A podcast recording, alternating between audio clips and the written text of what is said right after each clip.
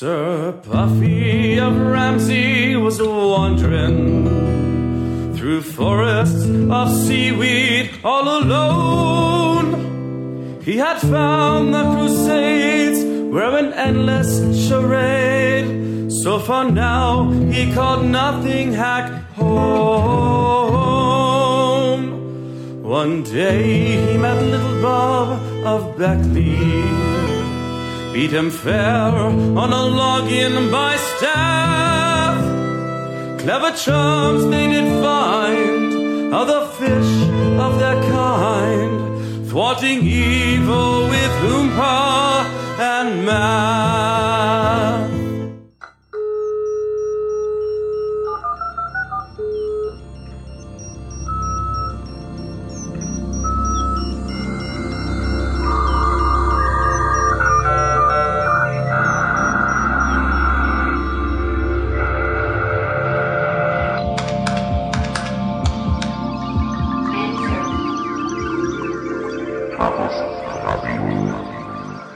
Hallo, hier ist Chaos Radio Express, Ausgabe Nummer 105.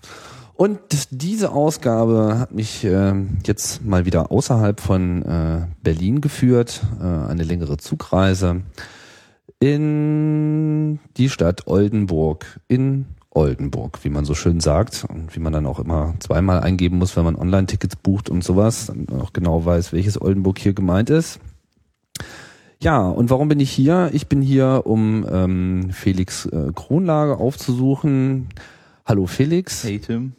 Äh, wieder einmal so ein Podcast, der schon seit äh, Jahrzehnten geplant ist und irgendwie nicht so richtig, ähm, ja, nicht so richtig in die Spur kam, mangels äh, Terminverpeilung. Echt wirklich? Ja. Oh weia. naja, aber das Thema ist ja nach wie vor äh, ein aktuelles, ein Dauerbrenner sozusagen. Und zwar ähm, soll es heute gehen um OpenBSD, das Betriebssystem OpenBSD, ähm, wo du Felix ja nun schon äh, ziemlich lange mit zu tun hast, oder? Seit wann denn eigentlich? Also damit begonnen, mich für OpenBSD zu interessieren, habe ich 99 und orbitiere seitdem auch um die Gruppe der OpenBSD-Leute, insbesondere Wim, den ja nun, glaube ich, viele kennen, rum. Wim van de Putte, der äh, in Belgien Richtig. sozusagen der Tja. KD85 und OpenBSD Merchandising Europa sozusagen. Genau, immer präsent, vielen bekannt, die vor allem auf äh, CCC-Veranstaltungen rumgammeln, ähm, aber auch auf anderen, eigentlich auf fast, ich habe schon fast so den Eindruck, fast auf jeder Konferenz, die sich irgendwie in Mitteleuropa Richtig, was auch anbietet. Ich, der Grund ist, warum es so viele europäische Entwickler gibt, meine ich, für OpenBSD. Eben weil Wim überall präsent ist und auch die Leute zieht. Mhm. Ja, ist, äh, er verbreitet immer gute Laune und äh, bringt sich ja auch äh, auf eine besondere, wirklich auf eine sehr besondere Art und Weise ein in der äh, Community. Richtig und immer im Mittelpunkt. ja, da gibt es aber ja eh so eine spezielle Feierlaune äh, in der OpenBSD-Community, da werden wir noch drauf zu sprechen kommen. Ähm, vielleicht zum Einstieg nochmal so ein ähm, mal so ein bisschen hinterfragen, was so dein äh, Hintergrund ist. Ich meine, wenn du jetzt äh, seit 99 sagst äh, da hast du ja fast zehnjähriges Jubiläum, ne? Naja, also ich orbitiere seit 99 rum. So richtig OpenBSD-Entwickler bin ich seit 2006, 2005, irgendwie sowas. Aha. Um, ähm, aber im Prinzip bin ich auf dem Linux-Tag 98, glaube ich, bin das erste Mal begegnet und habe da irgendwie ja, den Stand gesehen und habe um, mir eigentlich das CD-Set mitgenommen, weil ich das Artwork, das CD-Artwork so spannend fand. Was halt schon sehr herausstechend war und habe gedacht, Mensch, das sieht aber cool aus irgendwie und nimmst mal mit und probierst es aus. Das sind diese wunderbaren bunten ähm, Poster. Poster, Aufkleber und aber halt auch das ganze CD-Set ist halt schon von Anfang an ja immer sehr gestylt gewesen. Also irgendwie ein Booklet mit Comic und Wer macht das eigentlich, dieses Styling? Ähm, dafür verantwortlich ist Tai, das ist ein Freund von Theo in mhm. Kanada. Und mhm. Tai ist Musiker, Grafiker und Künstler und entwirft halt für jeden Release halt das das Motto kommt wohl von Wim, äh, von, von Theo, ähm, unter ne, Rücksprache mit ein paar Entwicklern und dann übergibt er das Tai und Tai macht daraus halt so das finale Produkt. Und macht ja auch für jeden Release mittlerweile einen Song. Also ich glaube, das hat angefangen. Ein Song. Ja, mit, ich glaube, das hat mit 3.0 angefangen. Ich glaube, 3.0 war der erste Release, der es hatte. Und seitdem gibt es ja auf, auf in jedem CD-Set von OpenBSD, also alle halbe Jahr gibt es ja drei CDs normalerweise. Und auf einer ist ein Audiotrack. Und es gibt sogar eine Ju- Jubiläums-CD, wo ähm, ich meine zehn, zehn Lieder drauf sind. Also es, ist reine, es gibt eine Audio-CD von OpenBSD. Was ist denn das dann für Musik? Also, Ähm, äh, auch das ist unterschiedlich. Es fing, also ich glaube, die erste Variante war wirklich ein, ein relativ so Hardcore-Techno-Song und dann ging es weiter und es gibt mittlerweile alle Varianten. Also von irgendwie, es gab halt dann irgendwie mal eine Humper-Fassung. Das haben wir tatsächlich irgendwann mal gemacht. Und dann gibt's, ähm, gab es ein, ein Release Oh, ähm, mit Puffy Hood, also in Anlehnung an Robin Hood. Äh, gab es halt eine mit Puffy Hood und das war dann auch halt mit so Männergesang im Hintergrund und all sowas. Also ist jedes Mal wirklich was anderes. Und das ist halt auch das, was so dies, dies i-Tüpfelchen mal wieder ist, dass es einfach Spaß macht, dabei zu sein, weil man halt, man hat halt nicht nur ein Betriebssystem, sondern man kann, und das hat glaube ich auch so ein, so ein Verkaufsfaktor bei den CDs halt so ein bisschen so ein Fanartikel. Man kann sich schön hinstellen, man hat aber auch so ein bisschen, ne, man hat eine Geschichte dazu. Zu jedem Release gibt es eine Geschichte, ein Motto, was sich halt mit durchaus auch politischen Themen in der, in der Software-Szene auseinandersetzt. Also es gab ja mal den so einen Cisco-Patentstreit. Ähm, VRP, also das ist ein Virtualisi also ein Redundanzprotokoll von Cisco und da gab, hat Cisco Patentansprüche drauf und OpenBSD hat ja einen patentfreien Äquivalent entwickelt, CARP. Äh, Common Adversary Redundancy Protocol.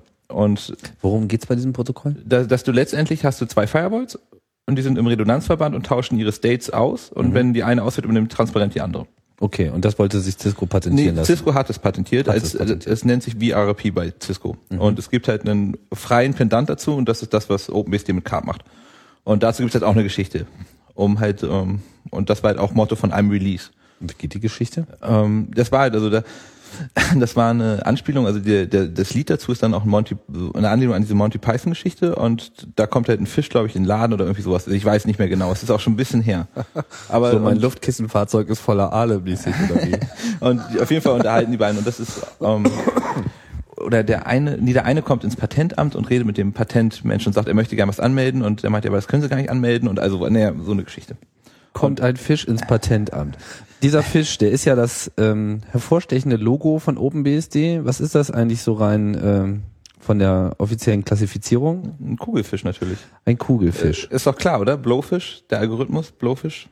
Darauf bezieht sich das? Äh, so, so meine Vermutung. Also ich habe es nie richtig hinterfragt, weil es eigentlich so klar ist. Weil es ist halt ein Kugelfisch und damit ist halt Blowfish und damit der Algorithmus gemeint. Gibt's Ich glaube, ich glaube, es gibt dazu auch einen Hintergrund, aber da bin ich ziemlich schwach und deswegen lassen wir das mal lieber. Okay. Also ich, Ich muss sagen, ich hatte, äh, ich habe eine andere Assoziation äh, immer damit gehabt, weil dieser Fisch ja sozusagen so. aufgebläht ist? Das hast du gesagt. nein, nein. Aber wenn er sich halt so aufbläst mit all diesen Stacheln, das ist ja irgendwie äh, verkörpert für mich immer diesen Security-Gedanken und das ist ja auch immer so das erste Wort, was einem eigentlich einfällt, wenn man äh, an OpenBSD denkt. Also zumindest das erste, was mir einfällt, wenn ich an OpenBSD denke. Ja. Einfach so dieses irgendwie, ne? Und in, den, in diesen Grafiken, in diesen Postern ist er ja dann häufig auch irgendwie schwer bewaffnet und so weiter. Also das ist auf jeden Fall ein, ein, ein ganz deutliches Merkmal, dass, ähm, dass das da so eine große Rolle spielt. Wenn man da jetzt so äh, NetBSD äh, oder so schaut, da ist das äh, gar nicht so stark. Äh, Linux hat natürlich so mit seinem Pinguin auch so ein bisschen Der, so sein Ding. der übrigens auch sehr fett ist, aber So wollte Linus Torvalds das auch. Er wollte ihn fett und gemütlich äh, haben. Warum? Oh, satt wirkend. Hm. Das ist ihm, glaube ich, auch gelungen. Ich weiß nicht, was das, ähm, was das ausdrücken soll. Aber gut, bei dem Fisch, ähm, ich, ich sehe halt immer so die Wehrhaftigkeit, aber das ist jetzt äh, auch nur meine eigene Interpretation. Aber äh, klar, Krypto spielt äh, auch eine Rolle. Äh, OpenBSD ist natürlich vor allem bekannt für ähm, OpenSSH. OpenSSH und damit sozusagen ja auch so das, das Posterchild der Security schlechthin. Also ich meine, wenn irgendjemand mal irgendein Tool benutzt hat, was mit OpenBSD in Verbindung ist, dann ist es definitiv äh, erstmal SSH und Ja, danach wie- kommen die anderen Sachen. Ich meine, wer arbeitet denn ernsthaft in in einer Unix-Umgebung ohne SSH einzusetzen? Ja, und dann, und wenn man SSH mittlerweile einsetzt, setzt man einfach OpenSSH ein. Mhm. Das ist einfach auf jedem System mittlerweile standardmäßig eigentlich dabei und vorhanden und es ist einfach, Mhm. ich denke mal, es ist auch ein, eine Sache, die, die können sich Theo und Konsorten einfach sehr auf die Fahne schreiben, dass sie eben halt Open, also SSH und OpenSSH auch so etabliert haben damit. Ja, ähm, jetzt muss man es vielleicht auch nochmal erklären. Ein paar Mal schon ist es gefallen. Theo, äh, Theodorat, eine äußerst, ähm, wie soll ich sagen? Polarisi po Eine polarisierende äh, Persönlichkeit. Richtig. Das äh, trifft es, glaube ich, ganz gut. Welche Rolle spielt er in dem Projekt? Der Chef. Also, also das ist erstmal so, glaube ich, eine sehr, sehr simple Art zu sagen. Aber Theo, es ist halt Theos Projekt. Also Theo hat es gegründet und ähm, so sieht es Theo auch. Also es ist halt sein Projekt. Woraus ist OpenBSD entstanden? Äh, OpenBSD ist ein Fork von NetBSD. Mhm. Ähm, Theo ist, ich meine, es war 95, im Streit mit den NetBSD-Entwicklern auseinandergegangen und hat halt dann gesagt, gut, Worum so. drehte sich dieser Streit? Ähm, das kann man nachlesen. Also ich möchte gar nicht so weiter drauf eingehen, weil es ist, ist auch nicht mein Bier, aber es gibt, ähm, es gab, gibt auch glaube ich, ein öffentliches Archiv davon, von den Mails. Die kann man, glaube ich, über Theos Seite erreichen. Also wenn man so ein bisschen googelt, findet man dieses Mailarchiv. Also Theo hat irgendwann die M-Box veröffentlicht mit den Mails, die zwischen ihm und den NetBSD-Entwicklern dann hin und her gingen. Das kann man im Detail nachlesen, wenn man sich dafür interessiert. Alles klar. Gut. Ich glaube, es, ich glaube, es ging grob auch um die Art, die Theo manchmal hat. Aber das ist so, so ich habe es vor ein paar Jahren mir mal irgendwann durchgelesen. Ich glaube, das war irgendwie 2002 oder so, dass ich mir dieses M-Box-Archiv mal irgendwie so halb durchgelesen habe. Wie ist denn seine Art? Naja, er ist halt, ähm, auf, er ist halt schon fordernd von den Entwicklern. Also er fordert schon was von dem Entwickler. Man ist halt, entweder man ist Entwickler und man, man bringt auch was dazu bei zu dem Projekt oder man ist halt kein Entwickler. Und da fordert er halt schon. Was er schon auch fordert von Entwicklern ist, dass sie nachdenken und dass sie halt Qualität erzeugen und eben nicht irgendein Bimbis. Und das ist, denke ich mal, eine Position, die kann man sehr verstehen. Also das ist auch etwas, wenn, wenn ich mir sage, ne, ich habe hier ein Betriebssystem, das habe ich maßgeblich mit aufgebaut, dann möchte ich halt sicherstellen, dass das auch ordentlich bleibt. Und das ist halt das, was Theo macht. Ähm, er hat, denke ich mal, sicherlich, und das wissen alle, die, die ihn öffentlich mal erlebt haben, auch manchmal auf Mailinglisten durchaus eine Art, die nicht ganz so der gute Ton ist. Ähm, ich glaube so, ja, das ist, ich meine, seine Wortwahl ist einfach nicht, nicht, nicht passend. Also das Er ist sehr direkt. er ist sehr direkt und er hat, und glaube ich, auch da eine Umgangsweise manchmal mit Menschen, die ist nicht jedermanns Sache. Ähm, aber auf der anderen Seite muss man auch einfach sagen, Theo hat einfach von dem, was er macht, eine Menge Plan. Also wenn man sich anguckt, wie lange Theo dabei ist und wo er schon mal über seine Nase drin hatte und wo er äh, herkommt. Also ich meine, Theo hat einfach maßgeblichen Plan von den Sachen, die er macht. Und er ist einfach ganz klar auch auf dem, also auf dem Gebiet eine, eine Autorität. Und das, was er versucht mit OpenBSD, ein freies Unixoides Betriebssystem herzustellen, das hat er geschafft. Und OpenBSD ist, wenn ich mir angucke, womit ich tagtäglich arbeite, und wir setzen auf der Arbeit massiv OpenBSD ein, ähm, ist es genau das, was ich brauche für meine Arbeit. Also ich setze jetzt irgendwie seit sechs Jahren OpenBSD kommerziell ein. Wir verkaufen Sachen mit OpenBSD, wir verkaufen Dienstleistungen rund um OpenBSD und nicht umsonst bin ich dabei geblieben. Nicht umsonst sage ich nach wie vor zu meinen Kunden, das ist genau das, was wir an dieser Stelle brauchen. Es ist sicherlich nicht perfekt für jedermanns Sache. Es ist nicht jedermann, ne? auch nicht perfekt für jeden Zweck, aber das richtige Werkzeug für den richtigen Zweck. Und da hat Theo genau mit dem Team das geschafft. Und das, was er schafft, ist, dass durch die Art, wie, wie OpenBSD funktioniert, das Ganze ein sehr homogenes Produkt ist. Es ist sehr geradlinig, es ist sehr homogen und es macht zum Beispiel für mich sehr viel Spaß damit zu arbeiten, weil es einfach sehr aus einem Guss ist. Und das kann man aber sicherlich nur, wenn man auch manchmal sehr hart und einschneidend sagt, wo es lang geht. Die, diese Homogenität ähm, ist ja eigentlich auch ein Merkmal aller BSD-Varianten. Also wer jetzt mit dieser ganzen BSD-Welt nicht so äh, vertraut ist, ich habe ja bei CRE auch schon mal ähm, darüber gesprochen, da ging es äh, primär um FreeBSD. Ähm, wollte jetzt aber auch bewusst auch diesen Fokus äh, OpenBSD mal aufmachen.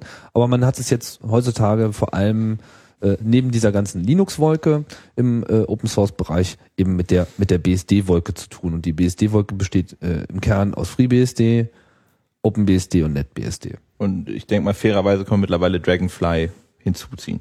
Hat das schon so die äh, Es hat- Dynamik entwickelt? Es hat insofern Dynamik entwickelt, dass es Treiber gibt, die von FreeBSD zum Beispiel nach Dragonfly portiert werden und dann von Dragonfly zu OpenBSD portiert werden. Das heißt also auch OpenBSD-Entwickler portieren Treiber nach OpenBSD von Dragonfly. Ah ja. Und insofern für, denke ich mal schon, dass es genug Relevanz hat, weil sonst würden, wenn es keine Relevanz hätte, würden nicht OpenBSD-Entwickler beigehen und von dort Treiber nehmen, um sie zu uns zu portieren.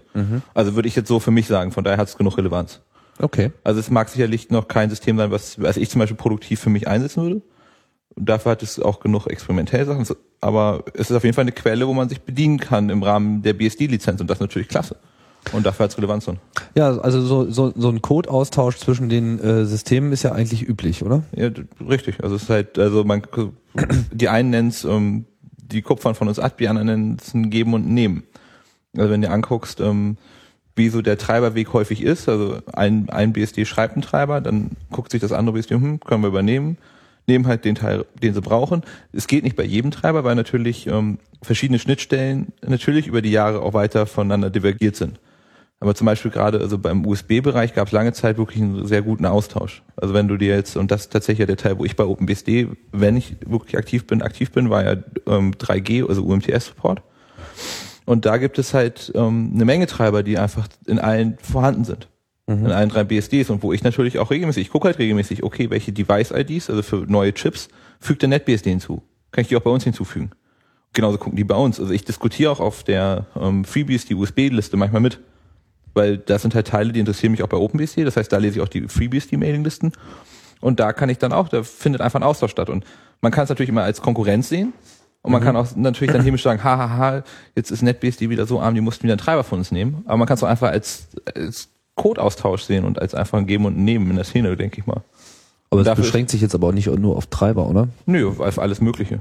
Man schaut sich auch so an, was die anderen architekturell sich so ausdenken? Ähm, ja, sicherlich, aber zum Beispiel, also das ist halt so ein Teil, wo ich zum Beispiel nicht genau weiß, also wie viel zum Beispiel unsere Filesystementwickler, die wir haben, beziehungsweise die ein, zwei, die wir haben, tatsächlich zum Beispiel gucken, was es in anderen gibt. Also ich denke mal, UFS 2 wurde von, wurde nach OpenBSD portiert, das kam, denke ich mal, größtenteils von FreeBSD. Mhm. Hat ja Pedro aus Brasilien hauptsächlich gemacht. Und mittlerweile hat da Otto bei den Userland-Tools viel geholfen. Otto kommt aus den Niederlanden. Ähm, übrigens der, der auch ähm, BC und ich meine DC als BSD-Variante neu geschrieben hat. Also hat sich da auch sehr verdient gemacht. Den Business Calculator und den Desktop Calculator? ich, ich muss zugeben, und das ist leider so ein bisschen ein Armutszeugnis, ich weiß nicht mal, wofür BC und DC steht. um, ähm, aber das ist halt, aber, aber da, da habe ich jetzt im Prinzip auch schon einen Punkt angesprochen, was wir ja tatsächlich machen bei, bei OpenBSD ist, dass wir tatsächlich versuchen, Tools, die wir im Userland haben, durch BSD-Varianten zu ersetzen weil wir ein BSD-Betriebssystem anstreben. Mhm. Also ein Betriebssystem, was komplett unter der BSD-Lizenz veröffentlicht wird und wo möglichst wenig GPL oder solche Bestandteile drin sind. Warum? Da kommen wir, da muss ich jetzt leider so ein bisschen wieder auf meinen Kommerzhintergrund zurückschwenken, weil das ist der angenehme Teil für mich, warum ich eigentlich, und da habe ich auch jetzt zwei Vorträge zu gehalten. Das war äh, kommerzielle Verwendung von OpenBSD. Dazu habe ich zwei Vorträge gehalten und habe in meinem Vortrag so ein bisschen erzählt, warum ich bei uns in der Firma gerne Kunden eine BSD-Lösung verkaufe und warum es für mich einfach ist. Weil ich im Prinzip diese Lösung nehmen kann, ich kann sie verändern, wie ich will und eventuell auch, und das manche sehen es arschig an, manche nicht, ich kann sie erstmal zum Beispiel ein halbes oder ein Jahr bei uns verschlossen halten um sie dann später vielleicht nochmal zu veröffentlichen. Aber ich kann mir, und das ist halt so ein bisschen das, wo die kommerzielle Welt ja auch anfängt, mir durchaus erstmal einen Marktvorteil verschaffen.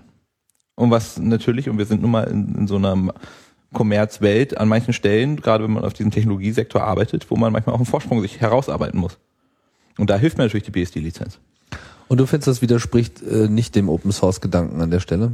Ähm, nicht wirklich, weil zum Beispiel bei uns in der Firma arbeiten Leute, die der Open Source Community sehr nah sind, also unter anderem auch OpenBSD Entwickler und damit ist ja so, wir tragen da bei zur Open Source Community bei, wo wir können. Wir geben auch möglichst viel frei. Und ähm, das eine schließt das andere nicht aus, nur weil ich zum Beispiel sage, okay, jetzt können wir ein Jahr lang das erstmal noch geschlossen halten, anstatt es sofort freizugeben oder freigeben zu müssen, weil wir sonst ne, nicht nach den Regeln spielen, können wir es erstmal, wir spielen mit den Regeln. Und genau das ist ja aber auch das, was Theo zum Beispiel, wenn er sagt, er möchte ein BSD-basiertes Betriebssystem machen, was er den Leuten ermöglichen möchte.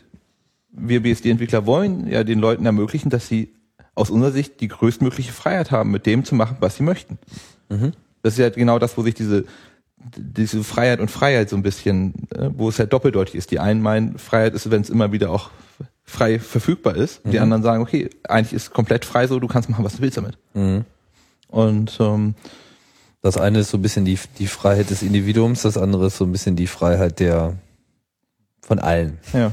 Und es ist natürlich, also ich meine, ähm, ich denke mal, man muss da für sich selber, und das denke ich mal, habe ich auch für mich gefunden, so einen Weg finden. Und wir, wir geben zum Beispiel bei uns halt möglichst viel frei und also machen möglichst viel auch als Open Source bewusst. Um, ähm, aber manchmal ist es auch, auch ganz praktisch, wenn man halt, oder wenn wir zum Beispiel an einer Kundenlösung arbeiten mit dem Kunden zusammen und der Kunde möchte es für sich als Produkt haben, machen wir ja auch, dann ist es praktisch für uns da halt einfach ne, an der Stelle so beisteuern zu können. Mhm. Vielleicht nochmal so ein bisschen zurück auf ähm, die, diese Struktur, die du ja auch schon angesprochen hast. Ähm, So, also es gibt diese, gibt da diesen schönen Begriff der Theokratie. Äh, der kommt von euch? Wim. Der, nee, was heißt bei euch? Also Okay, ich habe das mal gehört. Was du hast steckt dahinter? Also ähm, äh, eigentlich, also auf Englisch heißt das Theocracy. Und ähm, das heißt eigentlich im Prinzip tatsächlich das, was ich vorhin schon mal meinte, so ähm, Theo ist der Chef, Theo ist halt oben und ähm, gibt erstmal an, was, was, was passiert und wenn du, du kannst entweder mitspielen und dann spielst du aber auch nach seinen Regeln mit oder du spielst nicht mit. Das ist ja jedermanns freie Entscheidung, wenn er ne, irgendwie weiß, er macht bei dem Projekt mit, dann muss er aber auch Theos Regeln akzeptieren. Und dazu gehört halt einmal, dass wir ähm, bei OpenBSD relativ streng und viel mit Peer Review arbeiten. Das ist so eine Sache. Und wenn du damit nicht mitspielen kannst, wenn du also ständig im Source Tree rumwerkelst, ohne deine Änderung vorher deinen mit Mitentwicklern zu zeigen, dann fliegst du halt raus. Mhm. Das passiert auch. Also das ist halt nichts, was angedroht wird und nicht passiert, sondern das passiert. Dann ist halt dein Account einfach auch dicht. Wie viel, ähm, wie viele Leute arbeiten denn an OpenBSD auf dieser Ebene dann mit? Auf, auf, auf der Ebene der Leute, die einfach committen können. Ja, welche Hierarchien gibt es denn? Theo also, und Rest. Ja. Also es gibt natürlich gibt es irgendwie schon eine detaillierte Hierarchie, weil es einfach Leute gibt, die seit zehn Jahren OpenBSD-Committer sind. Mhm. Und die haben natürlich eine gewisse Relevanz im Projekt. Aber ich würde es nicht unbedingt so sagen, dass sie halt in Form von einer echten Hierarchie dir sagen, wo es lang geht, sondern du weißt einfach, du kannst dich an die Leute wenden, wenn du zum Beispiel auch Hilfe brauchst. Weil es gibt einfach Leute, die kennen sich in jedem Teil von OpenBSD aus. Mhm. Und wenn ich an irgendeinem Teil arbeite, wo ich keine Ahnung von habe, dann ist es für mich ganz selbstverständlich, dass ich auch mal das den Leuten zeige, die den Teil gut kennen oder ich frage halt da nach Hilfe. Und ähm, natürlich haben halt die Leute, die schon lange dabei sind, irgendwie schon eine, eine renommierte Stellung. Auf der anderen Seite ist es so, wenn die nicht nach den Regeln spielen, fliegen die genauso raus. Und ähm, das ist, denke ich mal, auch, auch, weiß nicht, ist halt, halt das halt ist. Ja, wie viele Leute bleiben denn da übrig? Also ich glaube, ich glaube, es sind immer so zwischen zwischen 60 und 100 so. Zwischen 60 und 100 Leuten, Ja, genau. Ich glaube, die sozusagen am Kern von OpenBSD also die, mitarbeiten. halt- die halt im, ins Repository committen können. und du bist einer davon. Ja. Und Äh, Einer, der im Augenblick auch leider nicht ganz so aktiv ist. Also ich bin immer so, ne, ich, ich mache halt mal was und dann verschwinde ich wieder für eine Zeit. aber du hast noch nicht so weit gegen die Regeln verstoßen, dass so. ich habe das bisher tatsächlich vermeiden können. Ja. toi, toi, toi. ja, richtig. Die anderen würden sagen, ich mache einfach nicht genug, damit ich gegen die Regeln verstoßen kann, aber das ist Ähm, man hat so den Eindruck von ähm, außen, man klang jetzt schon so ein bisschen an, äh, so dieses Gemeinschaftsgefühl so ausgehend jetzt von diesen Postern und man merkt da irgendwie so ein Release wird gefeiert. Äh, äh, OpenBSD Community ist ja, habe schon erwähnt, bei CCC-Veranstaltungen seit langer Zeit sehr präsent. Ich weiß gar nicht, wann das angefangen hat. Also der äh, schon erwähnte Wim ist natürlich immer vor Ort, aber es gibt dann immer eine größere Community auf dem Camp. Äh, das BSD Village halt immer. wart ihr immer dabei, genau, und wollte ich gerade ansprechen, also bis hin zu so einem äh, eigenen Village, das OpenBSD, heißt es BSD Village oder OpenBSD Village eigentlich? Das kommt so ein bisschen drauf an. Also, also, also ich würde immer das ähm, natürlich politisch korrekt BSD Village nennen, aber wahrscheinlich ist es ein Open BSD Village. Also wir sind halt schon, glaube ich, von denen, die im, am BSD Village teilnehmen, von den Leuten, die da aufstehen, sind wir prozentual natürlich die meisten. Aber es liegt halt einfach daran, dass Leute wie Wim auch Leute ziehen und es einfach Spaß macht. Und ähm, also ich glaube, aber letztendlich ist ein BSD Village ist halt jeder immer willkommen. Also zum Beispiel bei What the Hack 2005, da waren einige Leute, die mittlerweile, also die, da, da war zum Beispiel Sip, das ist ein Isländer, der war damals noch sehr im FreeBSD-Lager aktiv, aber auch nicht als Entwickler, sondern einfach so als User und Interessent und der war da bei uns, also im BSD Village, hat da mit uns OpenBSD in Kontakt gehabt. Mittlerweile ist es wirklich ein aktiver OpenBSD-Entwickler und hat ähm, auch unter anderem am, am NFS viel geschraubt. Man könnte auch, äh, Assimiliert sagen, genau. man könnte ja auch unten, das ist das belgische Bier, was da eine größere Rolle spielt. Richtig, also es ist ähm, auf jeden Fall Bestandteil. also Bier generell, aber Belgisches Bier da nochmal im Besonderen. richtig. Ähm, Und Bikini-Contests, aber das wissen ja die Leute, die auf das. Bikini, oh, davon habe ich nur gehört. Äh, den gab's, Du wirst ja wohl. gibt's das schon länger? Ähm, also es gab ähm, auf What the Heck, glaube ich, gab es auf What the Heck eigentlich mein Jahr und auf, auf dem letzten CCC-Camp auf jeden Fall auch. Aber da du ja auf jeden Fall bei H vorbeikommen wirst, können wir dich da in Bikini stecken. So, so. Na da, da reden wir aber nochmal drüber.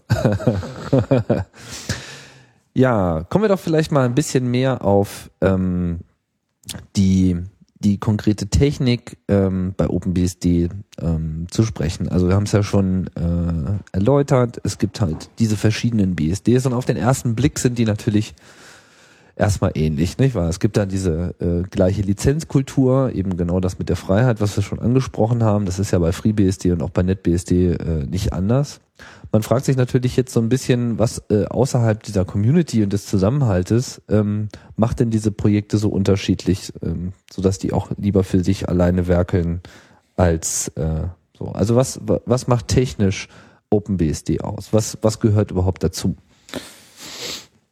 Also zum einen ähm, denke ich mal, ist so, wenn, wenn ich an die technische Seite denke, ist natürlich so, dass ähm, das haben wir unseren aktiven Wireless-Entwicklern zu verdanken, dass wir die Liste der, der BSDs natürlich anführen, was den Wireless-Support, also von Wireless-Chips angeht, auf jeden Fall bei weitem anführen. Um, das ist natürlich so eine der Sachen, wo, wo wir sehr gut sind. Um, also Reik, der ja auch beim CCC durchaus bekannt ist, mhm. hat ja unter anderem auch da viel mitgemacht. Und ähm, wenn man sich zum Beispiel Open Solaris anguckt, ähm, sind mittlerweile viele Treiber für Wireless Interfaces auf Open Solaris kommen von OpenBSD. Mhm. Treiber. Und das zeigt natürlich schon, dass wir da auf jeden Fall so ein bisschen so der, der Marktführer auch sind, mhm. wenn man mal so das Wort benutzt. Das ist ja nochmal so eine ganz, ganz eigene Geschichte, nicht wahr? Also ähm, vielleicht müssen wir das ähm, Problem ja auch nochmal kurz äh, skizzieren. Ähm, Treiber für Wireless-Karten Wireless, also Devices, wie auch immer, die man an den Rechner anschließt, sind meistens geschlossene Treiber. Ja, es, es gibt da, man muss ein bisschen unterscheiden. Also es gibt halt ähm, die Karten, ähm, zum Beispiel war die Arthros-Karte früher so eine. Mittlerweile ist das Teil, glaube ich, auch geopen sourced worden ähm, von Sam Leffler, aber früher war es so. Also es gibt häufig Karten, die haben im Prinzip da veröffentlichen, also zum Beispiel bei den Intel-Karten, da gibt es auch Specs oder Treiber für von Intel, aber sie haben halt immer noch so ein Firmware-Interface. Und diese Firmware ist letztendlich da, wo eine Menge Logik mit drin ist und das gibt's halt nur binär. Und das ist so eine der Sachen, ähm, wo OpenBSD tatsächlich dann, ähm, eben weil wir halt die ganzen Treiber darauf versucht hat, politisch zu agieren und auch auf die Hersteller zuzugehen, zu sagen, Leute, das ist, das ist Kappes.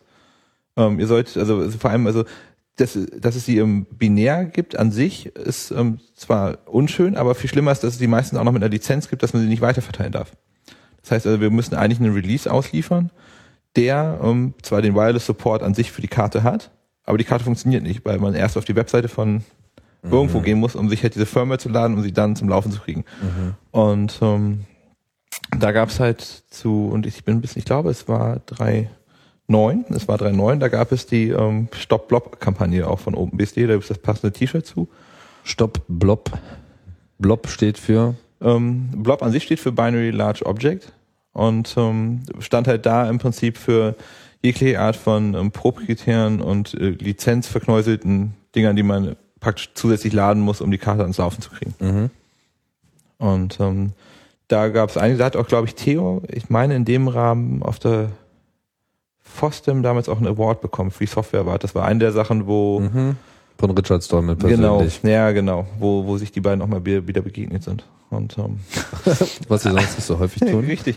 Aber wo tatsächlich, ja, wo, wo ja im Prinzip auch, ähm, womit, womit sich so ein bisschen der Kreis um eher zu dieser Freiheit schließt, wo tatsächlich OpenBSD politisch auch sehr vorgeprescht ist. Ja. Und wo es gibt ja zum Beispiel bei FreeBSD, meine ich, gab es halt auch diesen Endes-Rapper, der halt irgendwelche Windows-Dinger nimmt und die dann noch laden kann, damit man diese Devices trotzdem benutzen kann.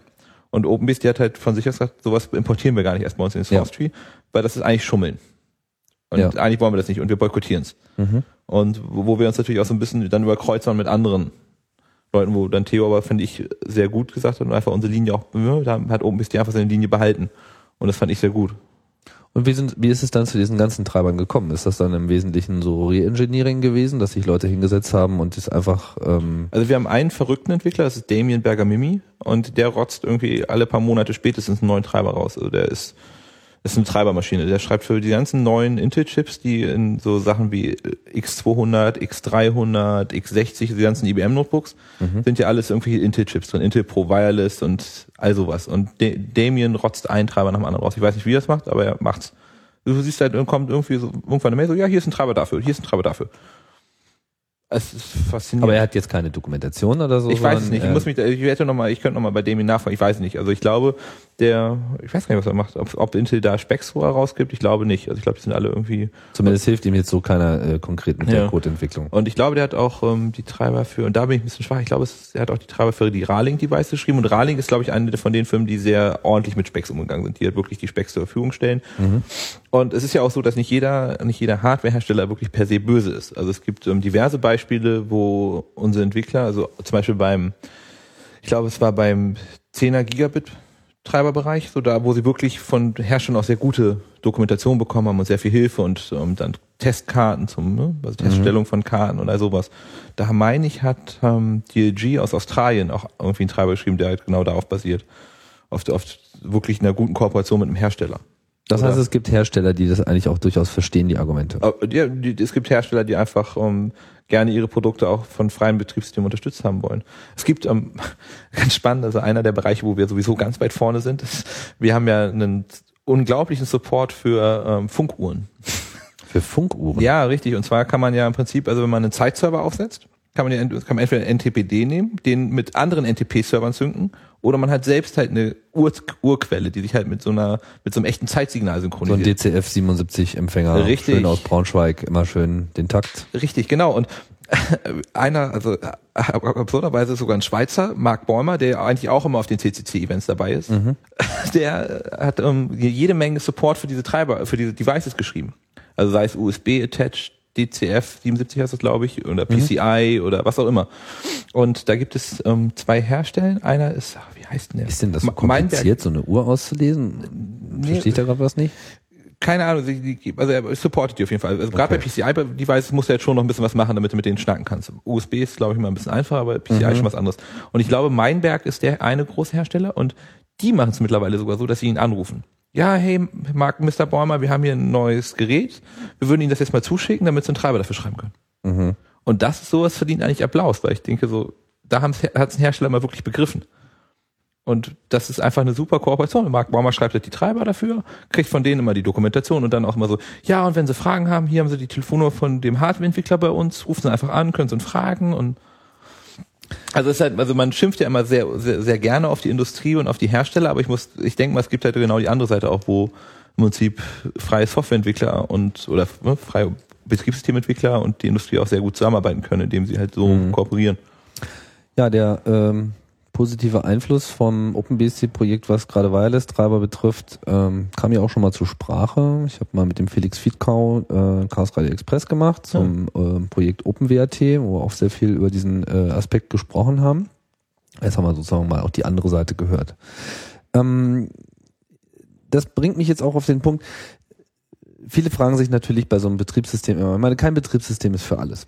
So, ne? Das ist bisher noch nicht erfunden worden, auch wenn man sagen kann, Unix als solches in all seinen Ausprägungen, äh, ob jetzt so in der traditionellen Unix-Form wie bei BSD oder eben in der Linux-Form, äh, keins deckt irgendwie wirklich äh, so richtig alles ab. Nur Linux versucht sozusagen überall ein bisschen mitzuspielen, deckt das dann wiederum eher, sagen wir mal, über die Distributionsseite ab.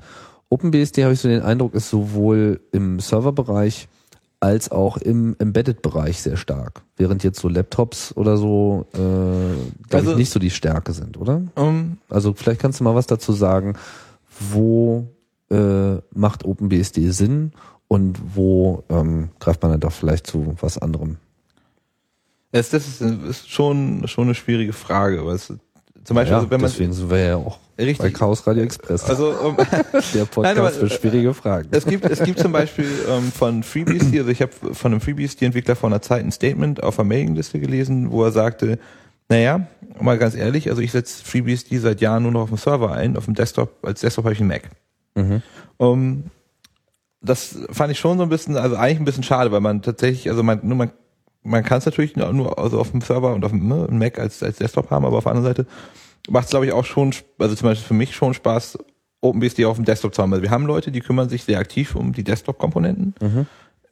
Es ist natürlich was anderes als, als ein Mac zum Beispiel als Desktop.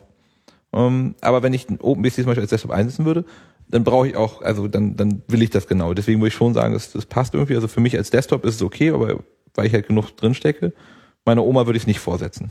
Um, Und da ist natürlich für mich schon so, also es passt halt perfekt so in den Serverbereich rein, wobei zum Beispiel ich auch immer wieder feststelle, in dem Moment, wo wir zum Beispiel über einen Webserver reden, der relativ performant sein soll, oder einen Datenbankserver, da würde ich es nicht einsetzen. Da, Warum? Ähm, also zum Beispiel haben wir also unter auf, auf i386, also wenn man nicht AMD 64 nimmt, sondern eine 32-bittige Plattform, haben wir das Problem, dass wir nur 3, irgendwas Gigabyte Speicher adressieren können, weil wir kein PAE haben, kein Physical Address Extension. Ähm, Und in 64-Bit gibt's OpenBSD auch noch nicht?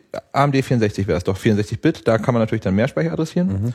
Ähm, unter AMD 64 laufen wiederum gewisse andere Sachen nicht. Ähm, dann ist natürlich der, der Punkt, dass wir so rein vom, vom Betriebssystemaufbau her war OpenBSD noch nie darauf ausgelegt, möglichst high, ho- höchst performant zu sein. Das war einfach nicht der Fokus. Was Das war heißt- denn der Fokus? Sicherheit, Stabilität, ein sauberes Betriebssystem herzustellen. Zum Beispiel haben wir, wenn wir zum Beispiel über SMP, über Multiprozessoring reden, wir haben halt noch Giant Lock. FreeBSD hat keinen Giant Lock. FreeBSD hat den sogenannten Fine-Grained Lock. Das heißt, du hast im Kernel, Giant Lock? ähm, Das musst du mal erklären. du, hast ja, wenn du eine, dir einen Unix-Kernel anguckst Ja. und ähm, dir Multiprozessormaschinen anguckst, ist es so, dass ähm, ich, ich bin absolut kein Experte auf dem Bereich, aber ich würde es mal summa summarum so salopp zusammenfassen, dass du sagst, bei OpenBSD, wenn du den Kernel betrittst, ist der Kernel zu und kein anderer kann rein, dann gehst du wieder raus in deinem Prozesskontext dann bist du wieder raus und dann kann der nächste. Ja. Und FreeBSD hat halt genau seit äh, zwei, drei Jahre lang oder länger dran gesessen, wirklich diese ganzen, dieses große Locking zu, wegzuhauen und überall kleine Locks zu bauen, sodass du halt viel mehr Okay, verstehe. Die Reentranz. Hm? Genau. Also ich bin halt wirklich nicht gut auf dem Lied, aber ich kann es halt so, glaube ich, salopp erklären. Ja, klar. Und das merkt man schon. Also das merkt man auch ähm, wirklich massiv, denke ich mal. Also, also wir haben nicht umsonst, setzen wir zum Beispiel auch an verschiedenen Stellen eben nicht OpenBSD ein, wenn es darum geht, möglichst schnell zu sein. Mhm. Ähm, Firewalls, ganz klar, müssen wir nicht drüber reden, ist eindeutig ein absolutes Ding für OpenBSD. Eben, ne? also Redundanzverbände zwischen Firewalls zu bauen, absolut simpel. IPsec, IPsec-Konfiguration unter OpenBSD ist trivial. Wir haben seit einiger Zeit, ähm, ich glaube seit 3.8 oder so, ähm, die sogenannte IPsec.conf. Für die Leute, die die PF.conf kennen, die ist vom Aufbau her genau ähnlich und man kann im Prinzip zwei Maschinen mit IPsec mit drei Zeilen auf jeder Seite pro Config-Datei zusammen verknüpfen so. Und das heißt so, ne, du kannst IPsec innerhalb von fünf Minuten bauen. Und das zeigt man mal auf einem anderen Betriebssystem. Also das geht, ne? Das ist wirklich, weil sonst war IPsec immer so eine hohe Kunst und Magie und da haben sie es wirklich geschafft, das sehr simpel jetzt hinzukriegen. Also im Bereich Firewalls, VPN, das ist auf jeden Fall ein Thema, wo ich nichts anderes dran lasse. Um, wo, wo auch bei uns immer nur OpenBSD irgendwie eingesetzt werden würde. Um, das so, wie gesagt, also Zeitserver kann man, hervorragend hatten wir auch gerade schon, um, jegliche Art von, von so dieser Basis-Internetinfrastruktur kann man mit OpenBSD eigentlich sehr gut abbilden. Wir haben diverse Routing-Daemons im Basissystem, die auch neu geschrieben wurden. Also die alten, doch recht löchrigen Sachen wurden durch neue ersetzt. Ähm, also gerade zum Beispiel Henning Brauer hat ja ähm, OpenPGPD geschrieben, also einen kompletten PGP-Daemon. BGP. BGP, BGP, ja. Mhm. Klang so ein bisschen wie PGP. Das Nein, meinen wir jetzt nicht. Richtig, P Mhm. ja. Border Gateway Protokoll, das Protokoll, was halt äh, so im Internet zwischen den autonomen Systemen gesprochen wird, um das Routing äh, zu organisieren. richtig. Ähm, Das war ein ziemlicher, das war so ein ziemlicher, ähm, das war ein, ein, ein, ein wohlbeachtetes Projekt, hatte ich so den Eindruck. Ich habe das nur so ein bisschen, ist ja auch eine Nische gewesen, weil es gibt weil es gab eigentlich nur kommerzielle Implementierungen wirklich, ja, und es oder? gibt, es gibt halt noch die Zebra, was irgendwie recht gammelig wohl sein soll. Mhm. Ähm, das weiß ich aber auch nur aus dem Vortrag von Henning, weil also im Prinzip, also ich mich mit, mit wirklich mit dem Routing von AS noch nicht beschäftigt habe. Also Ja. ich habe selber auch keinen, so das nicht im Einsatz. Und, aber das war auf jeden Fall so, ist so eine der Sachen. Du kannst also tatsächlich mit dem Basissystem eine Menge so an Kernfunktionalität abdenken. Mhm. Um, wir haben mittlerweile äh, Failover DHCPD im Basissystem, was auch ganz nett ist. sind so, so die kleinen Sachen wieder, die es dann, Was ist das? ähm, dass du im Prinzip äh, mehrere DHCP-Server auch wieder im Failover-Modus fahren kannst. Mhm. Was ja auch ganz, eigentlich ganz praktisch ist. Also jetzt zwischen verschiedenen Systemen, wenn der eine irgendwie nicht mehr surft, dann macht der andere das. Und das sind alles so Sachen, die muss man sich nicht bauen, Richtig. sondern das sind äh, Kernfunktionalitäten, die dann auch fest in dem Release mit reingehämmert sind. Ja, die sind halt, werden halt Stück für Stück mit eingebaut. Spam-D zum Beispiel. Wir haben eine sehr schöne Spam-Abwehr eingebaut. Bob Beck, also einer der kanadischen Leute hat das gebaut. Mhm. Der im Zusammenhang mit unserem perfekt funktionierenden Packet-Filter zusammenarbeitet. Deswegen, ne? Also das ist ja so mit der, ich würde sagen, der beste Paketfilter, den es irgendwie so auf dem Markt gibt. Ähm, naja, da, da können wir ruhig noch mal ein bisschen äh, reingehen. Also du hast es jetzt schon mehrfach betont, so Firewall äh, sei eine Domäne von ähm, OpenBSD. Also wo, worauf begründet sich äh, die Aussage? Meine Firewalls haben sie ja irgendwie alle. Richtig, aber dadurch, dass wir, also es gab ja auch da wieder mal so, war Lizenz halt so der, der Ausgang. Ähm, es gab früher in OpenBSD wie in den anderen BSDs den IPF. Das war, IP-Filter, Genau. Filter. Mhm. Genau, und der wird von Darren Reed entwickelt. Und der hat ähm, seine Lizenz damals geändert. Und Auf ähm, was? Ähm, naja, auf was? Also es hat halt, er hat halt einfach eine, ich glaube damals eine Klausel hinzugeschrieben, so dass im Prinzip wir zwar IPF problemlos distributieren dürfen und auch im Basissystem haben dürfen, so wie alle anderen BSDs ihn ja auch haben, aber ähm, er hat uns nicht irgendwie, es gab irgendwie, wie war das denn? Es gab irgendwie so eine Klausel, dass er dann ähm, irgendwie zu irgendwas explizit zustimmen musste, irgendwie sowas. Also auf jeden Fall gab es da irgendwie was und Es dann war auf jeden Fall nicht mehr so frei, wie man das eigentlich gewohnt Wie- ist bei wie- BSD-Lizenz. Vor allem wie ähm, Theos Anspruch ist. Also Theo hat er gesagt, ne? und dann haben wir haben sie überlegt und haben halt IPF rausgeschmissen und da hatten wir zuerst gar keinen Paketfilter mehr.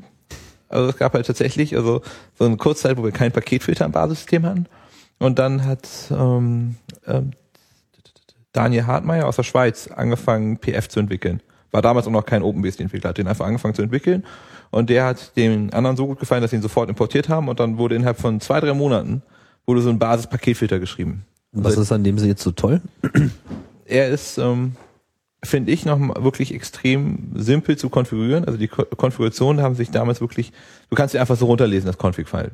Was natürlich ähm, für den, fürs Fehlersuchen, beziehungsweise zum Verstehen von bestehenden Regeln das Ganze sehr einfach macht. Anders als, finde ich zum Beispiel IP-Tables. Mhm. IP-Tables ist, ähm, finde ich, durchaus wesentlich irgendwie komplizierter zu Was bei verstehen. Linux vor allem im Einsatz ist. Richtig. Und ähm, seitdem im Prinzip wurde er um viele Funktionen erweitert. Zum, Beispiel PF-Sync, dass du halt tatsächlich zwei Firewalls haben kannst, die im Prinzip erstmal im Redundanzverband sind über CARP. Und über PF-Sync können die auch die Firewall-States tatsächlich austauschen, sodass tatsächlich eine komplett den anderen ersetzen kann, inklusive aller TCP-States und allem.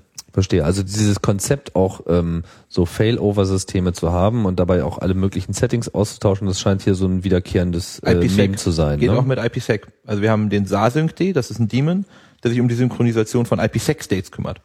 Mhm. So dass wenn du deine zwei Firewalls hast, an, also du hast halt zwei Firewalls an Standort A, an Standort B, und die machen auch noch IPsec miteinander, weil die Standorte vernetzt sind, dann hast du tatsächlich sogar auf jedem redundanten System die IPsec-States. Was hervorragend ist. Ich meine, das heißt, du kannst, ne, eine Maschine kann einfach komplett abrauchen und die Leute merken es nicht mal. Das heißt, die andere Maschine übernimmt dann die ähm, Alles. den Tunnel, was Genau. auch immer, den Zugang, Genau. den sicheren Zugang zwischen den beiden. Ja. Und das natürlich mit, das einfach für, ne, wenn du letztendlich sagst, kannst du auf jeder Hardware irgendwie installieren und bezahlst für das CD-Set 50 Euro. Komm, das sind eigentlich nur Features, die man sonst so von Cisco kennt. Und da muss man wesentlich mehr bezahlen. Mhm. Das ist halt einfach, ich finde schon, schon geil, dass halt sowas von, als freie Software so verfügbar ist. Also OpenBSD ist so vor allem ähm, so ein bisschen der Sicherheitsbaukasten, äh, kann man das so sagen? Also ich sage nicht nur ausschließlich so, aber Richtig, das ja, ist genau. äh, definitiv, Ja. äh, so, sagen wir mal jetzt eine eine eine eine, eine Komponente. Sicherheit im Sinne von ähm, ja Zugang. OpenSSH haben wir ja schon erwähnt, kann man auch nochmal erwähnen, ist ein äh, Projekt, was bei OpenBSD gestartet wurde. Ich glaube, das war so, damit fing irgendwie ein bisschen alles an, oder? Äh, Bringe ich da was durcheinander? Ja. Nee, also es fing nicht alles damit an, aber es war, denke ich mal, auf jeden Fall der Punkt, wo wir richtig populär wurden. Mhm. Also das, das ist auf jeden Fall schon so ein so eine so eine so eine äh, spezielles, also ein Aushängeschild des Es, Projekts. es fing nicht damit an, weil ich meine, OpenSSH kommt von 97. Und OpenBSD hat ja hm, 95 angefangen und ich meine OpenSSH 97. ja gut, ich wollte jetzt Also nicht so jetzt auf die äh, auf die Sekunde äh, timen, aber es war halt Ja. so, man, man hat halt gemerkt, das OpenBSD-Projekt existiert und dann kam halt irgendwann OpenSSH raus Ja. und das ist ja heutzutage einfach äh, auf allen, also es gibt keine andere SSH, oder? Es gibt, ja, wenn man tatsächlich, wenn man auf die OpenSSH-Seite geht, haben wir ja Links zu anderen Implementierungen. Ah, Es gibt okay. halt äh, zum Beispiel eine SSH-Implementierung in Java. Es gibt, es gibt andere Implementierungen, ähm, zum Beispiel auch von der Firma SSH. Ich glaube, die heißt oder heißt mittlerweile Secure Communications oder irgendwie sowas. Mhm. Die geben auch eine kommerzielle Secure Shell raus noch. Ah, okay. Das ist ja von dem, SSH war ja Usch, es gab ja, also SSH an sich ist ja keine komplette Entwicklung oder OpenSSH von Scratch. Es gab ja eine SSH, die war unter einer freien Lizenz und die wurde dann ja verändert. Und dann haben ähm, Theo und zwei, drei andere halt es geforkt von da an. Und das war dann der, die Basis für OpenSSH. Und was ist an OpenSSH jetzt so toll gewesen, dass es die anderen SSHs so äh, ausmanövriert hat in der Popularität? Ähm, also wir haben also im Prinzip jede Menge, es waren, also der ist ja erstmal auch ein Standard und in dem Standard haben sie halt im Prinzip alles so entwickelt, was möglich ist und ähm, ich meine, es war auch die, die als erstes komplett irgendwie das Zweierprotokoll und sowas komplett erfüllt hat.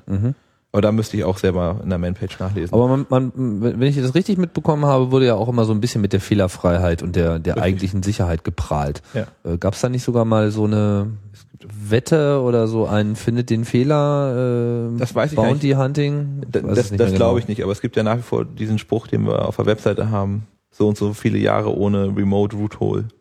Ich weiß gar nicht mehr, wie viel es mittlerweile das gilt noch? Ja. In der, in der Default-Installation. Das ist ja, ist das, und das muss man leider so ein bisschen auch in hämisch grinsen, ähm, ist ja immer so eine Auslegungssache. Also es gab diverse Leute, die sagen, dieser Spruch ist nicht mehr gültig, weil ich habe das und das gefunden und dann wurde immer gesagt, ja, aber das ist in der Default-Installation nicht an, tut mir leid. Also von daher ist es natürlich das, Ach so, was- ein Dienst, der nicht eingeschaltet ist. Aber wenn man ihn einschaltet, dann hat man sein Remote Hole. Richtig. Deswegen ist es, also eigentlich, ei- eigentlich dürfte es jetzt so nicht, ne, aber eigentlich ist es so eine Spitzfindigkeit, finde ich persönlich. Also, dass man sagt, so in der Default-Installation, aber letztendlich kannst du schon, ne, wenn du dir anguckst, der Security Record ist exzellent. Äh, muss man einfach sagen. Und Und es gibt durchaus Systeme, die in der Default-Installation mit solchen Remote Holes daherkommen. divers, ne, oder nicht? Ja, ich habe Wahrscheinlich alle aber I don't Ähm, know. Wir haben vorhin ein Thema geschrieben, wo ich nochmal einmal kurz zurückkommen würde. Nämlich, du hattest mich gefragt, wo man zum Beispiel OpenBSD einsetzt und wo man es nicht einsetzen würde. Ja. Und ein Thema, also einer der Punkte, merke ich auch, weil ich mich gerade ein bisschen mit dem Thema auch so beschäftige bei uns in der Firma, ist ähm, zum Beispiel Dateiserver. Weil das ist halt eine der Sachen, wo wir natürlich noch im Augenblick extrem Probleme haben. Also so große Dateisysteme mit OpenBSD zu realisieren, also auch gerade so, ne, NF, so große NFS-Server, so, wir- reden jenseits von Terabyte so dann. Das ist so ein Punkt, wo ich zum Beispiel OpenBSD gar nicht sehe im Augenblick. Mhm. Weil wir einfach, wir unterstützen, unterstützen es nicht sinnvoll. Wir haben zwar UFS 2, aber es ist, ähm, wer schon mal irgendwie einen FSCK von 500 Gigabyte unter OpenBSD gesehen hat, das gehst einfach ein, weil es ewig dauert. Wird denn ZFS äh, diskutiert in der Nein, weil ZFS, die, ZFS hat die falsche Lizenz. Hat es?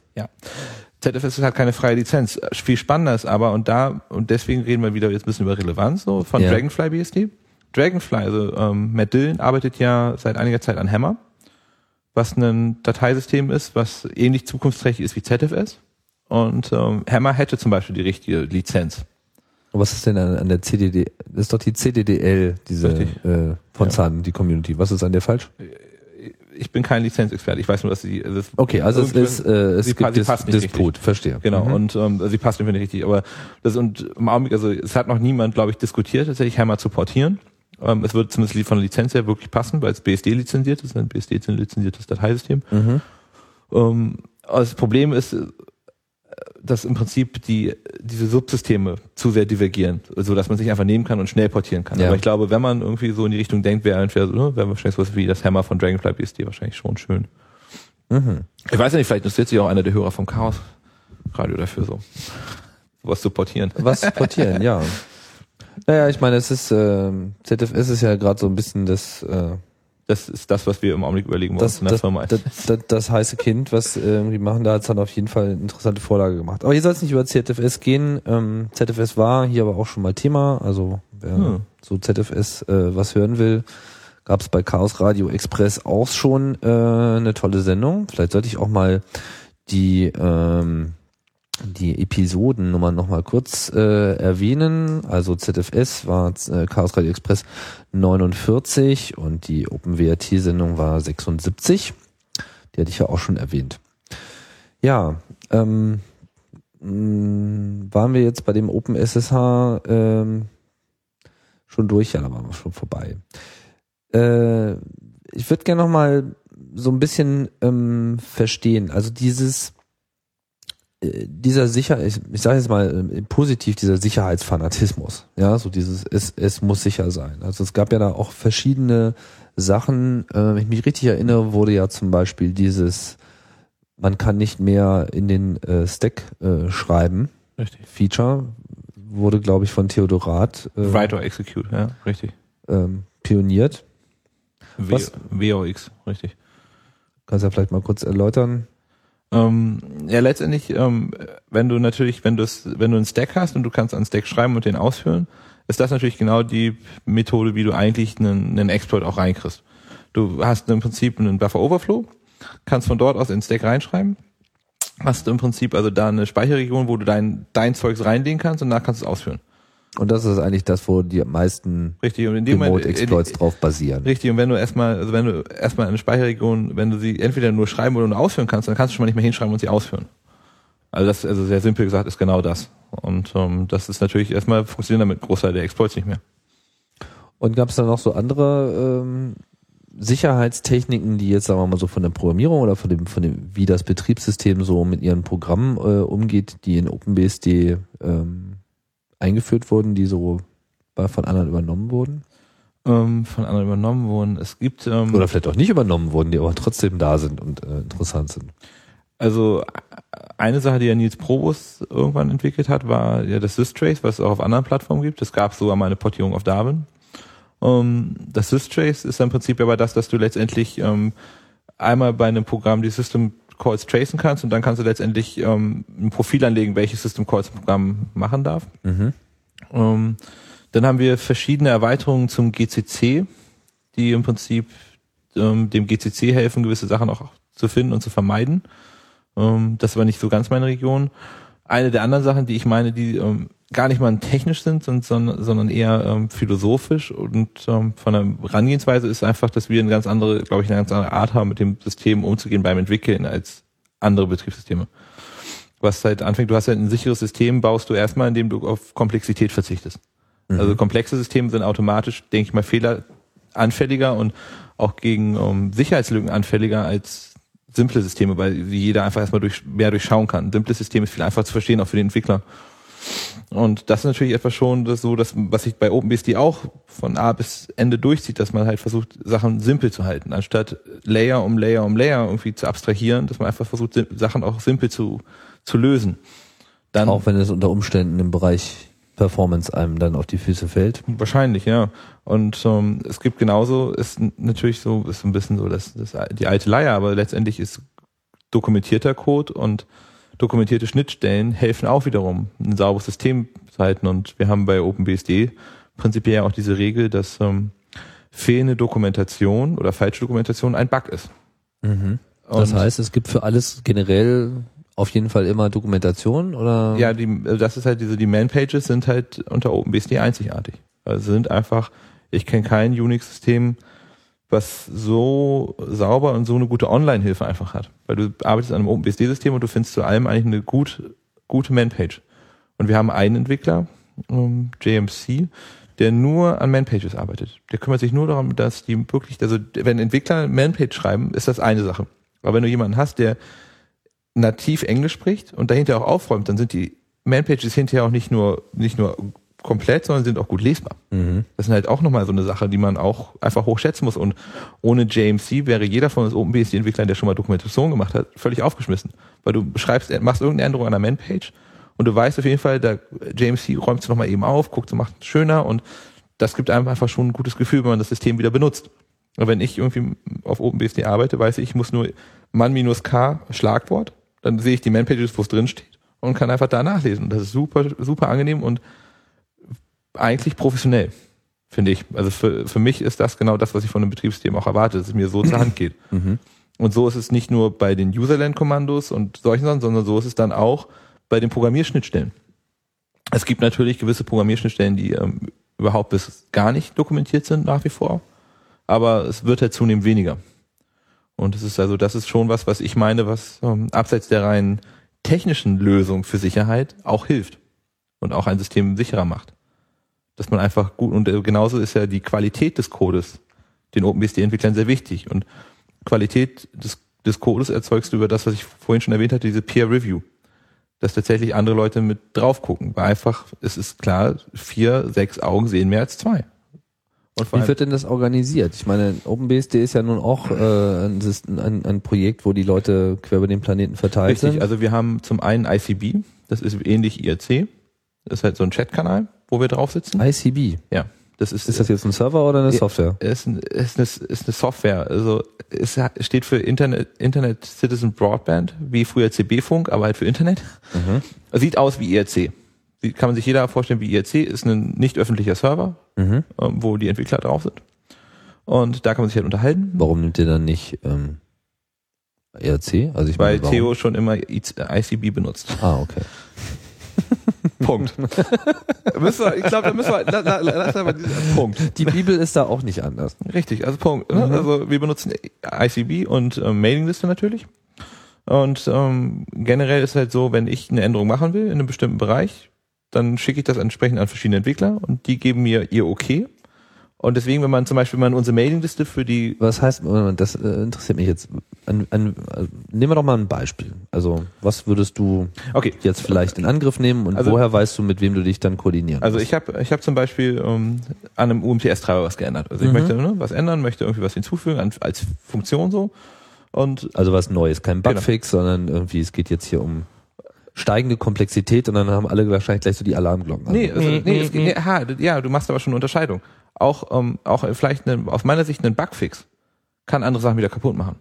das stimmt. Und deswegen ist halt zum Beispiel, ich gucke halt erstmal, entweder ich gucke mit CVS Log an, wer hat als letztes in dem Bereich gearbeitet. Ich frage auf ICB, hey, ne, wer interessiert sich für den Bereich, wer kann mir dazu Feedback geben? Oder ich schreibe es halt dann einfach an die generelle Mailingliste von uns intern. Wird OpenBSD noch mit CVS äh, gemacht? Ja. Aber jetzt lass uns nicht vom Thema abkommen, Nee, nee. weil das ist nämlich ein wichtiger Punkt jetzt. Ja, ja. Entschuldigung. Und ja, nee, es ist, es ist einfach ein entscheidender Punkt bei OpenBSD. Und ähm, dann schicke ich das raus an die Leute und die gucken sich halt die Änderung an, also den Diff, den ich ihnen rausgemeldet habe, und sagen mir dann halt, ob die Änderung okay ist oder nicht. Und wenn ich nicht paar Okays habe, darf ich es nicht committen. Es gibt natürlich Änderungen, die halt so minimal sind, dass man sie ne, eben so reinhaut. Aber eigentlich ist die Regel so, lieber ein Okay holen von irgendjemandem. Also machst du erst sozusagen, also obwohl du es einfach committen könntest und du, sagen wir mal, für dich auch weißt, irgendwie dieser, äh, Das heißt ja nichts, was ich für mich weiß. genau, das heißt nichts, aber du, also naja, du, das heißt zumindest, dass du glaubst, dass es jetzt irgendwie okay ist. Richtig. So, und dann ähm, gehst du auf die Mailingliste und sagst, ich würde gerne einchecken folgendes. Ja, richtig. Und dann wartest du darauf, bis wer das dann, also ich meine, Also geht es weil- um eine bestimmte Person oder gibt es da eine Also bestimmte Anzahl oder haben deswegen- die alle so, so, haben die so Entwicklerpunkte? Nein, nein, nein, nein, nee, deswegen normalerweise würde ich halt immer genau die anmelden, von denen ich weiß, die arbeiten in dem Bereich. Und wenn du normalerweise in so einem Be- Betriebssystem mitarbeitest, du weißt ja, wer in welchem Bereich arbeitet. Weil du liest ja auch die Mailingliste für die CVS-Commits. Das heißt, du weißt, wer in dem Bereich im Prinzip arbeitet. Oder Okay. du guckst halt eben mit dem Kommando CVS-Log, wer hat die Datei das letzte Mal angefasst. Okay, aber es ist im Prinzip deine äh, deine Sache, die richtigen Leute zu finden. Es ist nicht so, dass es irgendwo so eine äh, Textdatei gibt, wo drauf steht, wenn du da was ändern willst, dann musst du den fragen. Nee, wir haben eine, wir haben eine interne Datei, wo drin steht, welcher, wer sich für welche Bereiche interessiert. Aber da trägt man sich mal ein, wenn man mit dem Projekt anfängt. Ich weiß nicht, ob jeder das für sich so Okay, gut, aber es geht im Primär darum, dass man überhaupt erstmal andere gefragt hat. Richtig, genau. Es geht ja darum, dass halt sichergestellt ist, dass es halt keine negativen und, Auswirkungen Und hat. wenn du von zwei, drei Leuten dann irgendwie einen passt schon äh, kriegst, dann checkst du es auch irgendwie ein oder Und gibt's dann, dann- nochmal irgendwie jemanden, der nochmal sagt, Nee, nee, ich, ich, ich committe dann und in der Commit-Message steht ja drin, was ich ändere und warum ich es ändere und da steht dann aber auch drin, okay, und dann die Entwicklernamen. Also alle, die sozusagen gesagt haben, meiner Meinung nach ist das schon prima. Richtig. Und wenn es dann wirklich irgendwas gebrochen hat, dann Kriegen die halt auf den Sack auch. und du auch. Ja. Aber es ist halt, ja, aber deswegen testet man ja auch. Aber der Naja. Punkt ist, und das ist halt eine der Sachen, die Theo immer wieder auch sagt, so, beim Testen geht es nicht nur darum, wenn ich eine Änderung mache, funktioniert meine Änderung, sondern hat meine Änderung keinen negativen Impact auf bestehende Funktionalität. Regressions. Genau, ja, ja, aber weil das ist nämlich häufig das, was Leute übersehen. Leute machen zum Beispiel, es gibt ja, Eintreiber unterstützt ja häufig viele verschiedene Devices von dem und dem Hersteller. Jetzt füge ich zum Beispiel bei dem Treiber für irgendeine Intel-Karte eine neue Intel-Karte hinzu, mache dafür so ein paar Sachen, dass sie auch wirklich funktioniert, stelle das auch sicher, ich hab, schreibe dann auch, ich habe das natürlich hier bei mir getestet. Und dann kommt aber eigentlich von Theo oder von Theo und von anderen Leuten die kritische Frage, ja, aber es ist völlig egal, ob, ob es erstmal bei dir funktioniert. Schau doch erstmal, ob die anderen Karten auch noch alle funktionieren. Und das ist, glaube ich, ein ganz wichtiger Punkt, den auch zu verstehen. Das ist natürlich, ähm, natürlich ist es schön, wenn man eine neue Karte hinzufügt, aber es bringt keinem was, wenn die neue Karte unterstützt ist und zehn alte nicht mehr funktionieren. Ja, Und erinnert das- mich so an diesen Fuck-up, den äh, das Debian-Projekt da vor einiger Zeit hatte mit diesem dieser Codeänderung, die dann dazu geführt hat, dass die ganzen Host-Schlüssel äh, Ja. so eine mangelhafte Sicherheit hatten. Das ist im Prinzip genauso ein Problem gewesen. Ja, und ähm, also ich denke mal, gut umschreiben kann man es auch ein bisschen mit dem mit dem Satz Evolution, not Revolution. Also im Prinzip ist die Entwicklung, die bei OpenBSD passiert, eine evolutionäre, keine revolutionäre. Wir versuchen nicht ähm, innerhalb von einem Release alles umzuschmeißen, sondern wir machen alle halbe Jahre ein Release und das ist so ein bisschen sicher wie das Amen in der Kirche. Wir haben im November ein Release und im Mai. Mhm. Das passiert. Das stellt dann auch äh, sozusagen die Partyfolge sicher. Nee, das ist ja, also es, ja, aber es ist also es ist im Prinzip äh, kann man so ein bisschen überlächeln, aber eigentlich ist eine ziemlich geniale Sache, weil Nee, ich lächle da gar nicht drüber. Ich meine, das ist ja jetzt auch nicht, nicht, nicht so besonders. Ich meine, dieses äh, regelmäßige Release-Konzept, das äh, sehe ich an vielen Stellen. aber Also wer wer wer wer hält's ein? Das äh, habe ich jetzt so nicht äh, überprüft. Richtig. Und das ist halt, das, das ist halt so ein bisschen das, das Spannende, so, dass wir tatsächlich immer, ne, das immer einhalten. Und das macht die Planung zum Beispiel, wenn du von, die wiederum vom, vom kommerziellen Aspekt rangehst. Du hast ja Kunden, die musste patchen und musste updaten. Und OpenBSD unterstützt ja die letzten zwei Releases mit Sicherheitsupdates. Das, das heißt aber, du hast auch ein sehr geniales Fenster, was du kalkulieren kannst mit dem Kunden, was du ihm auch kommunizieren kannst und verkaufen kannst. Du sagst, Die letzten zwei Releases, also im Prinzip immer nur ein Jahr. richtig. Das ist aber nicht sehr viel, oder? Ist auch nicht viel Arbeit, ein OpenBSD komplett von 4.3 zum Beispiel auf 4.5 zu updaten. Ist auch nicht viel Arbeit, weil es halt immer, ne, sind halt evolutionäre Schritte dazwischen. Ist halt nicht so, dass du, Und du meinst, euer Review stellt sicher, dass man dann auch äh, keine negativen Auswirkungen hat? weiß nicht, also ich betreibe das jetzt ja mehr oder weniger halt, ne, arbeitstechnisch seit sechs Jahren und es funktioniert eigentlich ziemlich gut. Und ich weiß halt, es gibt ja ein paar, mit denen ich mich auch austausche, die mit OpenBSD an sich, mit, mit, mit der Software tatsächlich arbeiten und auch kommerziell arbeiten und es funktioniert, finde ich, unheimlich gut. Und es ist halt vor allem ein leicht verständliches Modell auch für Leute. Was man vielleicht nochmal erwähnen sollte, ähm, auch wenn man das mal so leicht äh, äh, als gegeben voraussetzt, in der BSD-Welt, wenn wir jetzt hier von einer Version sprechen, dann reden wir jetzt nicht wie bei Linux von einer Kernel-Version, sondern wir reden ja von einem vollständigen System. Ein vollständiges Betriebssystem, so wie dein Windows CD-Set oder die macOS CDs. Dazu gehört halt der Kernel, aber dazu gehört auch das ganze Userland, alle Tools und so weiter. Das heißt, es gibt immer sozusagen ein wohldefiniertes Feature-Set von allem. Richtig. Und wenn ich jetzt so ein Upgrade mache, dann wird auch alles aktualisiert. Richtig. Und das heißt, auch wenn so ein Subsystem sich jetzt komplett geändert hat, Wieso, was für ein Subsystem ändert sich komplett? weiß ich nicht, das äh, Beispiel vorhin mit der Packet Firewall, äh, das Richtig. ist ja das, schon, das, das, äh, war, das war ein großer Schritt, richtig. Das gab schon, also ne, es gibt, gab halt auch, denke ich mal, immer ich wieder. meine, gibt's dann auch so die passenden Skripte, die dann irgendwie so das alte nehmen und in die neue Welt automatisch rüberschieben? Nö. Oder? Also ich glaube, also bei Packetfilter, also gerade bei einem Packetfilter ist das kaum zu schaffen. Da musst du ja einen kompletten Parser fürs alte schreiben, der das neue raushaut. Okay, also so ganz ohne ähm, Nee. Pitfalls ist es dann irgendwie jetzt auch nicht. Also man ist schon auch unter einem gewissen Druck jetzt dadurch, dass man äh, sozusagen auf Sicherheit-Updates bei alten Versionen nicht mehr so zählen kann. Richtig, man könnte sie aber ja auch backporten, ist ja im Source verfügbar. Das machen wir ja auch.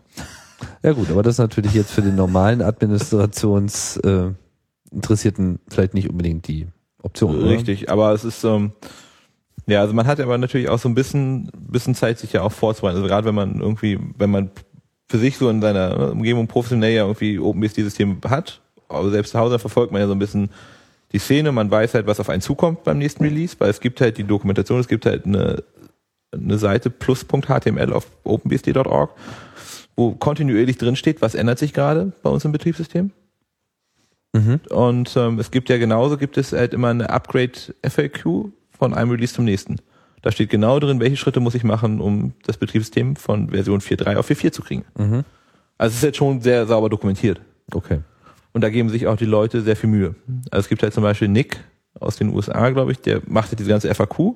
Und ähm, wer, wer mal in die FAQ reingeguckt hat, das ist einfach ein exzellentes Dokument.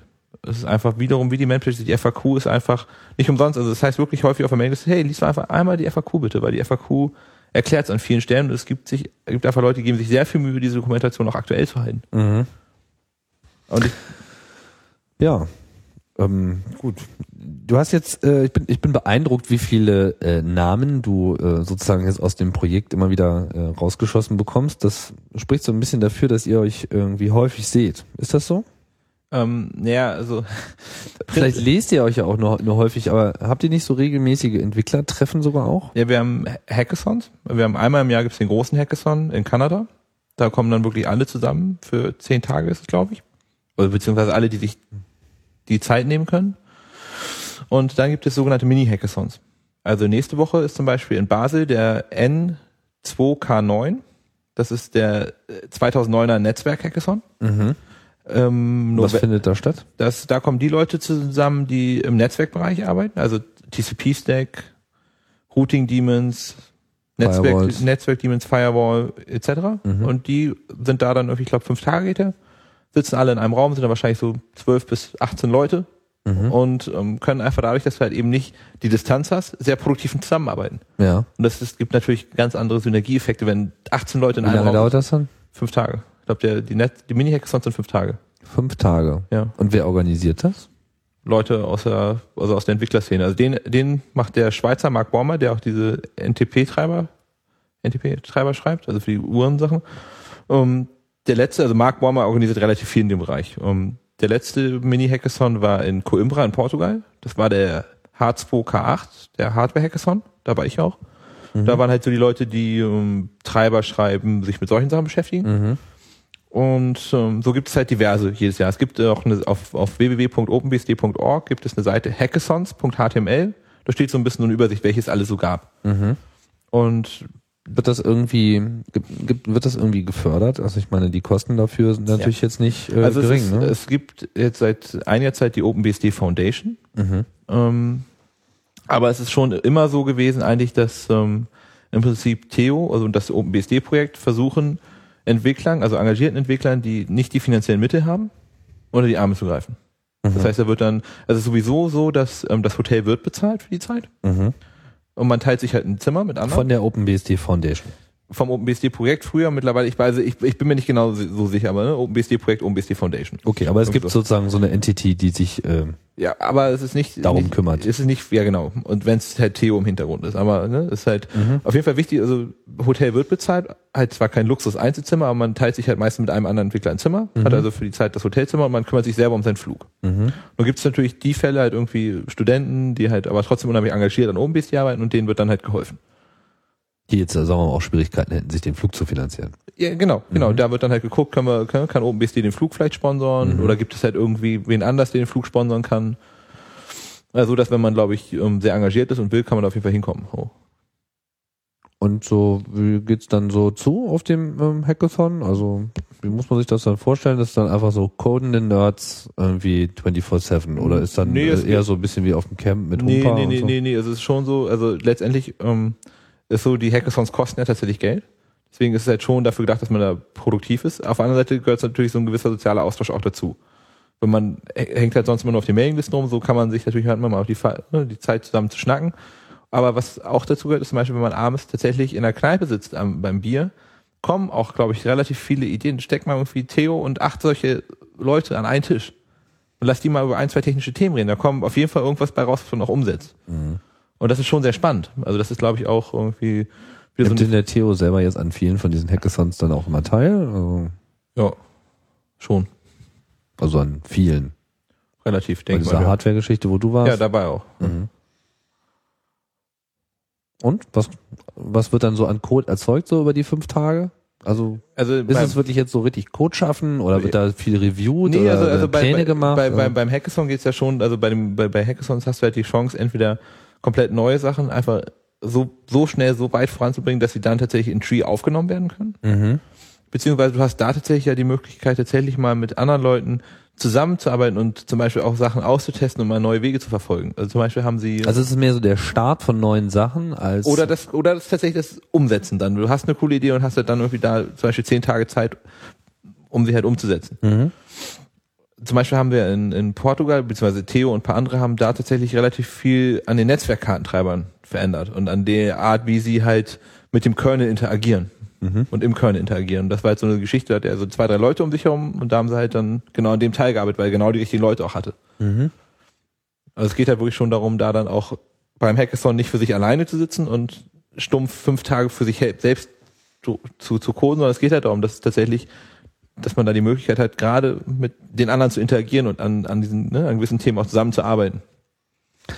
Du hast vorhin noch erwähnt, dass du äh, ich glaube, sogar einen Vortrag gehalten hast. Warum ist es, äh, warum es cool ist, irgendwie OpenBSD-Entwickler zu sein? Äh, nee, das war, also es ging, also ich habe den Vortrag ähm, gehalten, OpenBSD Past, Present and Future und habe da in den ersten 25 Minuten so ein bisschen den Rückblick gegeben auf die letzten paar Jahre und dann auf das Aktuelle und das, wo es so im nächsten Jahr wahrscheinlich hingeht. Mhm. Und dann, das war der erste Teil vom Talk und der zweite Teil ging so ein bisschen auf die Entwicklerkultur ein. Und ähm, da habe ich mich inspirieren lassen von einem Vortrag, den ähm, DLG, einer unserer australischen Entwickler, 2006 auf der OpenCon gehalten hat. Die OpenCon ist eine Konferenz, die die letzten fünf Jahre in Venedig stattfand, immer am ersten Advent. Mhm. Und war so eine reine OpenBSD-Konferenz. Also wirklich, da waren viele Entwickler, aber auch dann viele User und einfach so wirklich nur OpenBSD-Themen und dann auch ein, zwei Veranstaltungen hatten auch welche mit Tutorials und da hat für DLG 2006 über die Entwicklerkultur bisschen was erzählt. Mhm. Und ähm, wie ist die? naja, also wir haben viele Sachen davon haben wir tatsächlich mittlerweile schon abgedeckt. Also wir haben halt so ein bisschen, ne, also die Peer-Review-Geschichte, die Hackathons, ähm, dass Theo tatsächlich so ein bisschen auch das Projekt, also nicht nur ein bisschen das Projekt einfach auch leitet. Und es gibt halt zum Beispiel auch bei uns eben nicht das, was es in anderen Projekten gibt, diese Abstimmen-Orgien. Das ist halt irgendwie ne, ein basisdemokratischer Prozess ist. Man, es gibt irgendein Thema, da können irgendwie 100 Entwickler abstimmen, jeder hat eine Stimme dafür und es gibt dann irgendwelche Ämter und all sowas. So wie bei Debian zum Beispiel, die Ja, das ja zur Freebies. Perfektion gebracht haben. Genau, FreeBSD das- auch? Ja, FreeBSD hat, glaube ich, auch relativ viel, viel Diskussion und nicht Diskussion, aber auch viel Abstimmerei. Und der Punkt ist, letztendlich erzeugt man damit aber kein technologisches Know-how, behaupte ich. Also, ich, also das ist, glaube ich, ich bin noch nicht allein, aber äh, durch, durch Abstimmen machst du keinen technischen Fortschritt. Das ist so bla bla bla, aber es bringt halt das Ganze technisch nicht vorwärts. Und es braucht so einen, es gibt ja diesen schönen Begriff des äh, Benevolent Dictators. ich glaube, ich, ich weiß gar nicht, ob du, ob du in dem Fall benevolent, bene- benevolent sagen darfst, aber äh, es gibt aber den Diktator. ja, ja, es ist, nein, aber ich glaube, ich glaube, es gehört schon. Naja, dazu. gut meint das ja, also, oder? Also, ja, das, äh, aber es gehört schon, dazu- es gehört schon dazu, dass es jemand, glaube ich, gibt, der den Ton angibt Mhm. und der auch so ein bisschen die Herde da langprügelt, wo, wo sie hin muss. Also Theodorat ist so ein bisschen der Steve Jobs des OpenBSD-Projektes. Ja. Wenn du jetzt Ja sagst, kriegst du Ärger, was? naja, gut. Ja, ich meine, das ist, das ist, das ist etwas, was man halt häufig findet. Es gibt unterschiedliche Kulturen. Ne? Es gibt wirklich ähm, Laber- und Konsenskulturen, die können für viele Sachen auch gut funktionieren. Das würde ich jetzt gar nicht Aber ich glaube nicht, ich glaube nicht für eine Entwicklung von einem Betriebssystem. Ja, das ich ist, das ist äh, eine interessante Stelle- These an der Stelle. Weil das du meinst, also de dein Punkt ist einfach, es braucht einfach diese Schärfe. Ich meine, was ist, wenn er jetzt morgen vom Bus überfahren wird? Das habe ich schon ein paar Mal gefragt, ob OpenBSD dann wo weiter überleben würde. Ich weiß es nicht. Also sicherlich auf irgendeine Art und Weise, aber es wäre nicht mehr das so. Also weil er hat einfach durch, er hat halt einen sehr eigenen Stil. Mhm. Und ich glaube, das ist das, was ähm, OpenBSD auch so prägt. Und ich meine, häufig genug kotze ich über seine Art. Also das ist ganz, ne, muss ich auch so sagen. Es, halt, ne, es gibt viele Stellen, wo ich wirklich der Meinung bin, so, so muss man es nicht machen. Mhm. Auf der anderen Seite sehe ich aber auch, ähm, was er alles zustande kriegt so. Und dafür, davor ziehe ich auch den Hut. Mhm. Und was er für eine, schon für eine Gemeinschaft eigentlich hat in den OpenBSD-Entwicklern so. Mhm. Und ähm, Das weiß er aber auch zu schätzen, oder? ähm, hm. Kein Kommentar.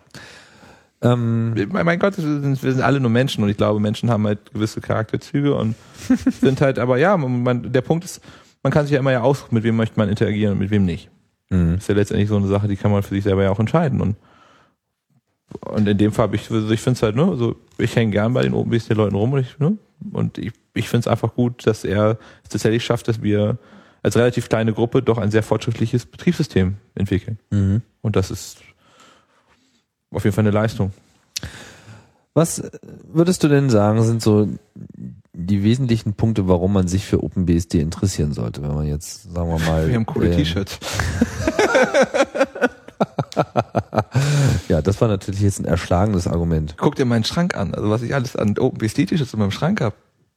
Hm. Mein Mitbewohner, wenn ich einmal komplett einmal alles so wasche, ist erstmal irgendwie drei Wochen lang Wäschlein voll. Gut, aber sagen wir mal, aus Nutzersicht haben wir es jetzt ähm, eigentlich schon mal äh, betrachtet. Es gibt halt ein security-orientiertes Betriebssystem, was äh, out of the box eine ganze Menge ähm, Dinge mit sich bringt, um eben im, insbesondere im Netzwerkbereich sichere Systeme zu bauen. Ne? Das sage ich jetzt mal so, ist so die, die Spezialisierung. Liegt sicherlich nicht irgendwie im File-Server-Bereich, liegt auch nicht auf dem Desktop oder auf dem Laptop, aber das ist das.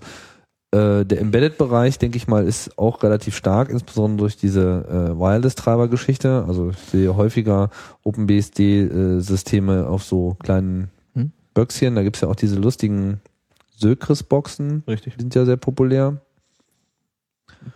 Was, gut, das ist sozusagen jetzt die Anwenderseite. Wenn man jetzt ähm, Lust hat zu entwickeln, ähm, was ist denn so der beste Weg, äh, mit OpenBSD da die Geschmacksrichtung aufzunehmen? Wenn man Lust hat, was zu entwickeln. Einfach an einem Betriebssystem nicht, keine umzufuschen, Ahnung. Oder? Ja, pff, fuschen oder äh, die Sachen nach vorne zu bringen, keine Ahnung. Ich, Also ich, ich würde behaupten, der, also ich wollte darauf hinaus, äh, wo soll man, wo soll man sozusagen anklopfen? Also wenn jetzt sozusagen jemand Lust hat, äh, sich technisch einzubringen, Okay, also der, der beste Weg ist, würde ich sagen, zum einen haben wir ein öffentliches Bug-Tracking, wo immer öff also offene Bugs sind. Das heißt also, wenn ich tatsächlich interessiert bin, irgendwie OpenBSD voranzuhalten, gucke ich natürlich, da sind da Bugs, die ich fixen kann. Der andere, der, der Klassiker ist ja eigentlich eher so, ich habe OpenBSD installiert und stelle fest, irgendwas in meinem Laptop, auf meinem Desktop, an meinem Server funktioniert nicht. Also im Gerät. Mhm. Das ist ja so der, auch so der Klassiker. Also Ich bin damals so, bin ich dann tatsächlich vom Anwender, Administrator, jemand, der es beruflich einsetzt, zum Entwickler geworden, weil ich halt eine UMTS hatte, die funktioniert hat. Und die habe ich halt dann zum Laufen gebracht und so, das war der Weg. Und das ist halt so ein klassischer Weg. Man hat halt irgendwie Hardware, die nicht richtig funktioniert, man findet einen Bug im System, also ich benutze es und stelle fest, oh, das funktioniert nicht richtig, mach ich doch mal heile. Und dann schicke ich einen Diff. Das ist ja so der, ne, der nächste Schritt, dass man sagt, okay, ich habe einen Bug, ich fix den und was mache ich dann? Ich schicke einen Diff. Den Diff schickt man normalerweise dann an die Tech-Mailing-Liste, tech.openbsd.org und da gucken sich dann OpenBSD-Leute das an.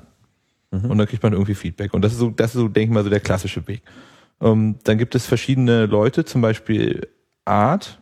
Art ist ein Schwede, der hat eine, hat, hatte früher, ich weiß, ich glaube, hatte immer noch so eine öffentliche To-Do-Liste, was aus seiner Sicht an OpenBSD mal gefixt werden müsste.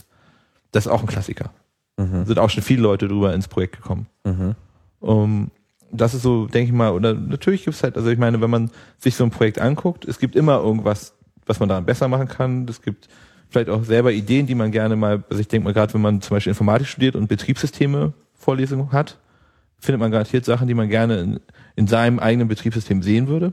Kann man ja auch einfach mal anfangen, es zu bauen und sich mit, insbesondere wenn es natürlich sicherheitsrelevante Aspekte abdeckt, ne? Denke Ja. ich mal, dürfte das Interesse besonders groß sein. richtig, aber es gibt, also ich habe halt Also ich will schon, euch jetzt nicht so festnageln auf dieses äh, Security-Ding, Schon aber okay. es ist ja ganz klar, dass heißt ja auch das, äh, Secure by Default. Also ich meine, das haben wir ja nun selbst als Slogan. Also Okay. von daher.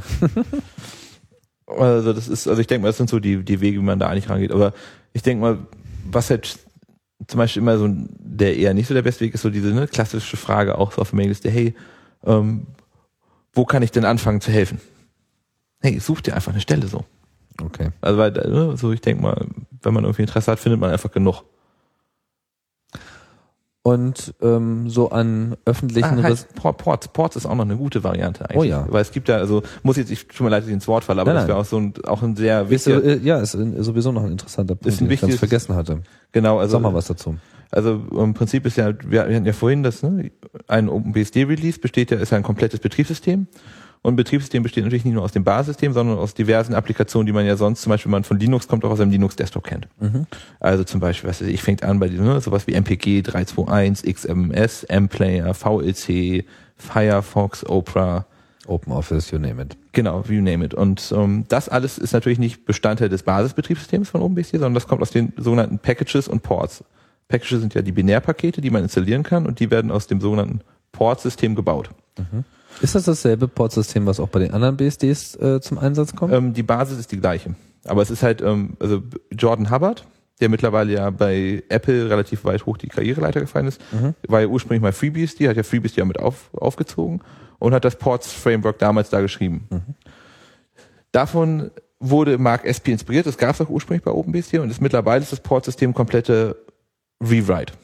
Also das, das, das, das Framework für das Ports bauen. Und Innerhalb von OpenBSD. in der Jahr. Und die Ports an sich sind BSD-spezifisch. Also jedes BSD hat seinen Ports-Tree, aber das, das, das ist nichts, was irgendwie zusammenhängt.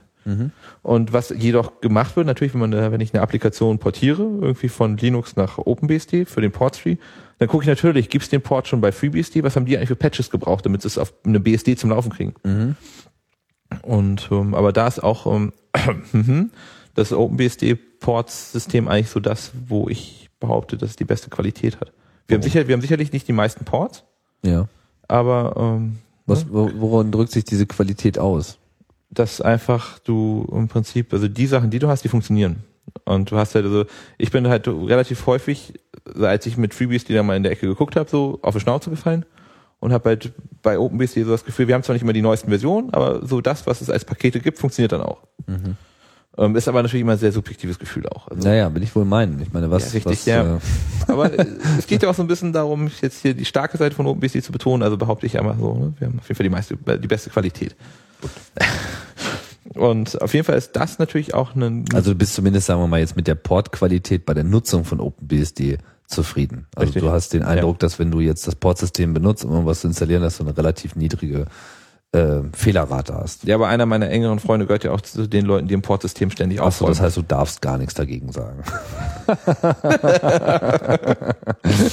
um, Sonst gibt's Community-Strafe. richtig. Um, naja, und das ist immer ein guter Weg, um sich auch einzubringen. Weil Ja. das ist nämlich auch der Klassiker, dass man nämlich wieder einer von denen, wie man eigentlich zu sowas kommt, dass man sagt, hey, jetzt bin, jetzt habe ich mir OpenBSD installiert, jetzt habe ich so die Applikation, die ich sonst habe, aber meine Lieblingsapplikation, die gibt es noch nicht als OpenBSD-Paket.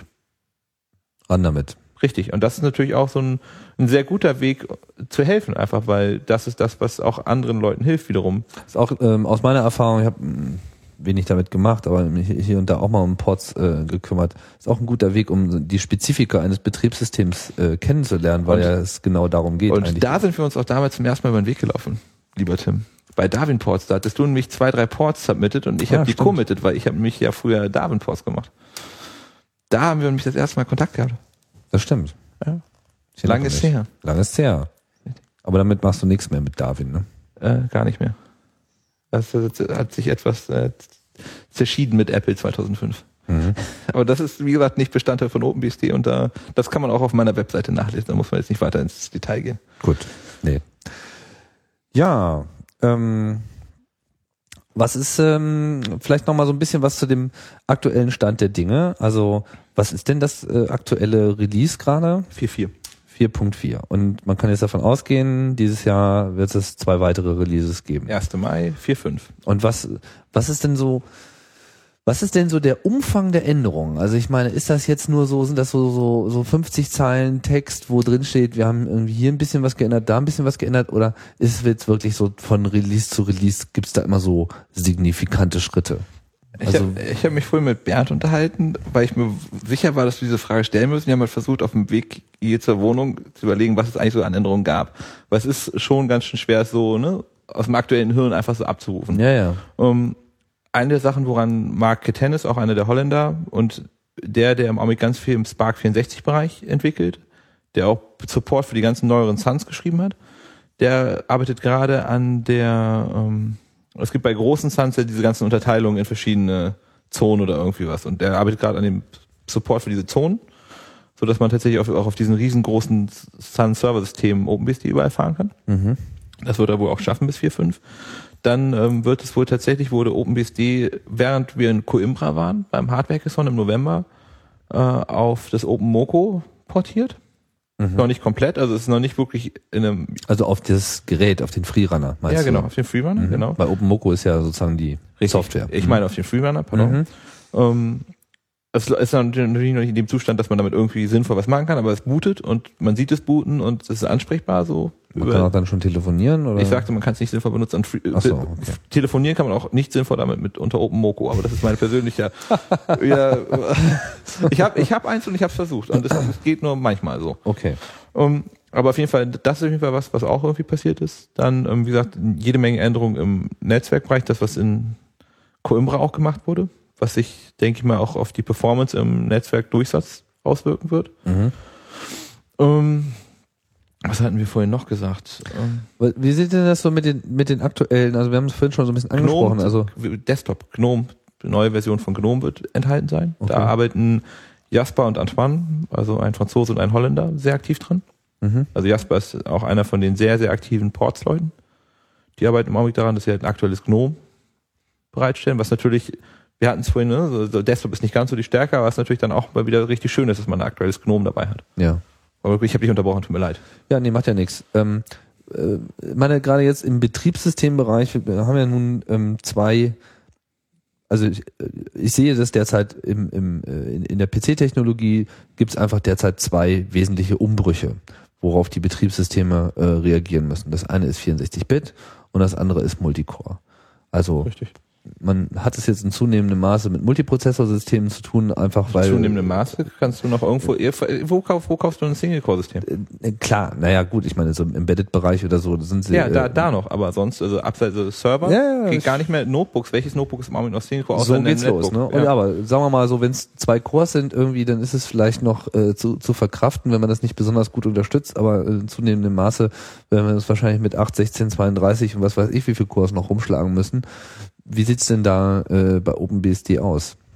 Wenn ich schon so höre, so irgendwie nicht so reentranter äh, Kernel, ist das natürlich Also- äh, eine Frage, die ich stellen muss. Also wir, wir fahren, ähm, also, also, also Dual Core geht problemlos so, also SMP ist auch kein Problem. Mhm. Ähm, natürlich ist die Frage, wie viel Nutzen es hat. Ähm, also so man merkt den Unterschied zwischen Single Core und Dual Core auf jeden Fall. Also auch Multiprozessor, Maschinen auch gerade zum Beispiel bei einem bei einem Webserver, wenn man tatsächlich seinen Webserver unter oben ist, merkt man es natürlich. Ähm, bei einer Firewall zum Beispiel macht es überhaupt keinen Sinn. Also da, da siehst du nicht mal irgendwie was. Das, ne, weil die zweite CPU müsst, läuft fast nur eine, wenn du wirklich eine normale Firewall hast. Weil die so schnell ist? Nee, oder? aber wozu, wo- was machst du auf einer Firewall? Wenn, wenn nicht der Kernel es unterstützt, dass du zum Beispiel ständig auf beiden CPUs zum Beispiel das Packet Filtering machst. Ja, das könnte er ja unterstützen. Richtig, aber das tun wir nicht. Ach so, ja gut.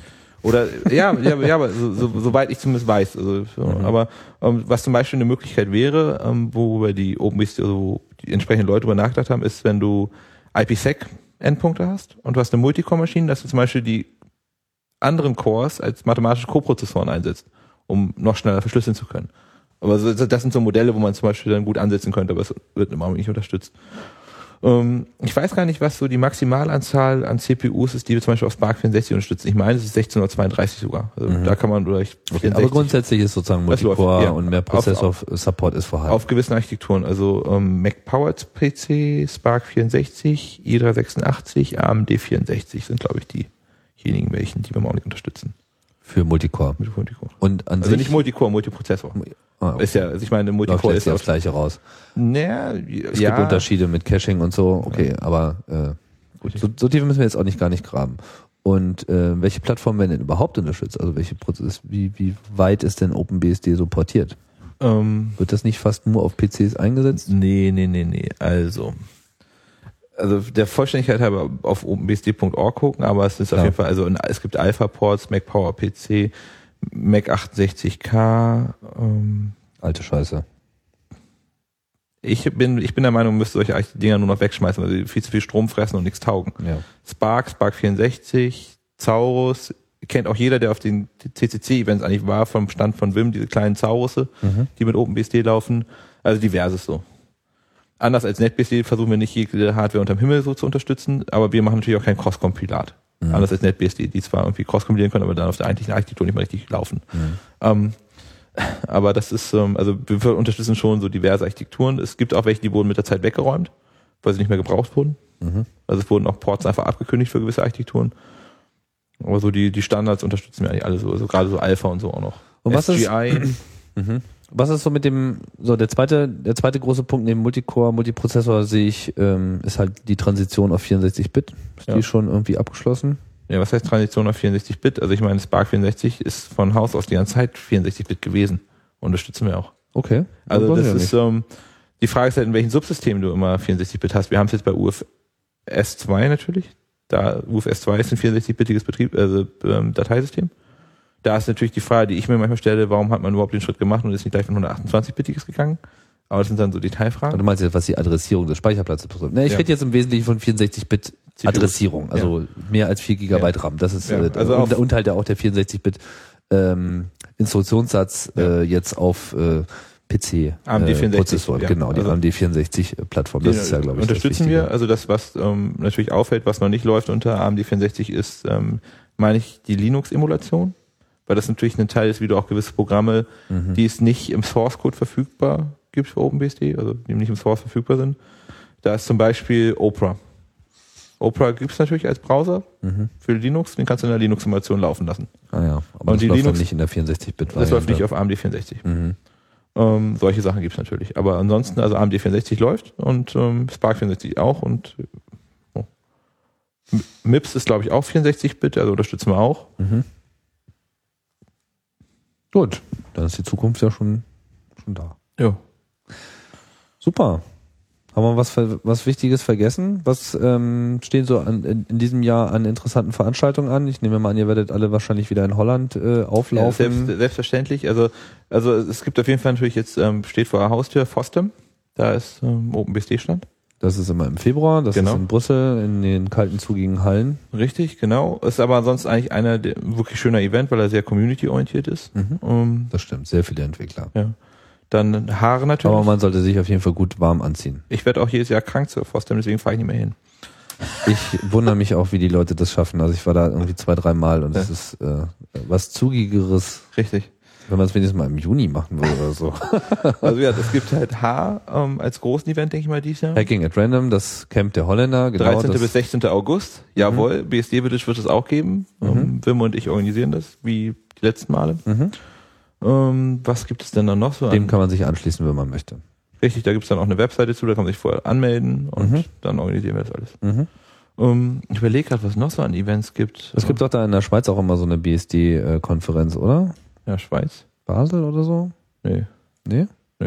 Das, da gab es die EuroBSD. Es gibt natürlich Ja, ja. die Euro sowas. die, dies wandert aber jedes Jahr. Dies so. Jahr, dies Jahr ist sie in England und ich meine ähm, im Au- Juli, ich weiß es gar nicht. Also eurobsd.org, für die, die nachgucken wollen, ist auf jeden Fall so eine der BSD-Konferenzen. Also Mhm. nicht OpenBSD, sondern wirklich BSD-lastig Mhm. dann. Und dann gibt's diese Sache in Venedig. Ähm, richtig, wobei es nicht klar ist, ob es die dies Jahr in Venedig geben wird oder ob sie woanders stattfindet. Ah ja. Es kann, also es kann sein, dass aus diversen organisatorischen Gründen das jetzt mal irgendwo anders hin verlagert wird. Mhm. Aber das wäre sonst, so OpenCon war sonst auch immer wirklich gut und auch zu empfehlen. Und natürlich der Kongress. Der Kongress immer. Der Schön. ist ja jetzt noch, auch noch Spielt das eine große Rolle für euch? Also ist das eine ja. Also es ist, also äh, für euch ist natürlich immer so die Frage, für mich persönlich spielt der Kongress eine große Rolle, weil es mein Weihnachten ist. Ich, ja klar, ich meine jetzt einfach so explizit für. Ich meine, ich weiß, dass OpenBSD da auch mal sehr präsent ist, aber was was bringt ähm, der Kongress dem Projekt? Mm, Publicity, aber auch einfach ähm, das Jahr des, des Ende des Jahres mit einer Menge Gleichgesinnter zu verbringen und einfach da auch mal so ein bisschen dann also, zu entspannen und halt einfach. Ne? Aber viele Leute Aber ich meine, gibt's da auch nennenswerte neue Kontakte? Ist das so irgendwie ein Ort, um Leute irgendwie an OpenBSD heranzuführen? wahrscheinlich, also ich, ich, ich, ich weiß nicht genau, weil ich ja im Oder? Prinzip sagen, ne? Ja, wenn man, wenn man über die Jahre dabei ist, dann natürlich gibt's halt immer Leute, die man, aber die, die infizieren wir halt überall. Also ob das nun Camp ist, Congress, irgendwelche anderen Messen. Mhm. Die Leute, ne, dadurch, dass halt Wim sich immer so den Arsch aufreißt und überall ist, kannst halt schwer sagen, von welcher Veranstaltung kommen die Leute wirklich. Mhm. Aber es ist natürlich ist Congress so eine der Sachen, wo man natürlich viel mit den Leuten ins Gespräch kommt, gerade weil man halt eben nicht nur zwei Tage wie bei manchen Wochenendkonferenzen, sondern man hat halt relativ lange Zeit. Und dann kommt es halt auch vor, dass man sich mal häufiger über den Weg läuft und ein bisschen mehr schnackt oder sich tatsächlich Leute, das haben wir beim Kongress auch, Leute mit ihrem Problem an den Tisch kommen und sagen, hier könnt, könnt ihr das fixen. So. Und Also ich- könnt ihr dann auch. Ja, der der Standard ist dann natürlich, hey, erstmal ne, drei, vier Bier und dann gucken wir weiter. Ja, du, ja, Ich sag nur Humper. Das müssen wir vielleicht nochmal als letztes aufklären. Wo kommt denn diese Affinität her zu diesem Humper-Phänomen? Du- Also das ist ja. Du redest leider mit dem Falschen. Tue ich das? Ja, weil ich hasse diesen Humperwahn. Also mir, mir persönlich geht er furchtbar auf den Senkel, aber erklären kann ich es trotzdem. Es gibt eine Band, ich glaube, die kommt aus Finnland, die nennt sich Illikelesi. Leck Lasit. Hm? Ja, wie auch, im- wie auch immer. ähm, auf jeden Fall, die covern berühmte Lieder und ähm, singen die halt dann auf Finnisch, also zum Beispiel, was ich, Final Countdown und was hast du nicht gesehen, die haben jetzt schon zig Sachen gemacht. Und da gibt's halt immer wieder dieses Wort Humper drin. Und das Ganze begab sich zu der Zeit äh, des, ähm, ich weiß gar nicht, es fing irgendwann auf irgendeinem Hackathon, glaube ich, mal an, ursprünglich. Und auf jeden Fall so richtig populär und so, dass es alle wirklich genervt hat, war dann das Camp 2003. Kann mich noch erinnern. Und ähm, wo dann ähm, so ein paar Spezialisten dann tatsächlich, ähm, also über das Ganze, also das letztendlich sind ein paar Leute die Tag und Nacht übers Camp gezogen und haben nur Humper gerufen und aber auch ohne, das war dann ohne we- irgendwelche Assoziationen zu OpenBSD, sondern die haben es halt bei uns aufgegriffen und dann wurde es so zelebriert.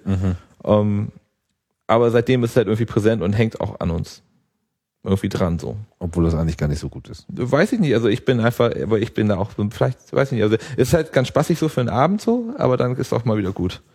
Also die Musik ist auch einfach auf, auf Dauer nervtönt. Das ist wirklich großartig. Wer das nicht kennt, muss unbedingt mal reinhören. Legendäre, ich habe jetzt keine Ahnung, wie man es genau schreibt, steht auf jeden Fall in den Links, ist irgendwie sehr finnisch, ist halt so Polka und äh, Genau. verrücktes Zeug. Hat aber auf jeden Fall großen Kultfaktor und äh, eine Menge devote Anhänger, das äh, kann man auf jeden Fall sagen.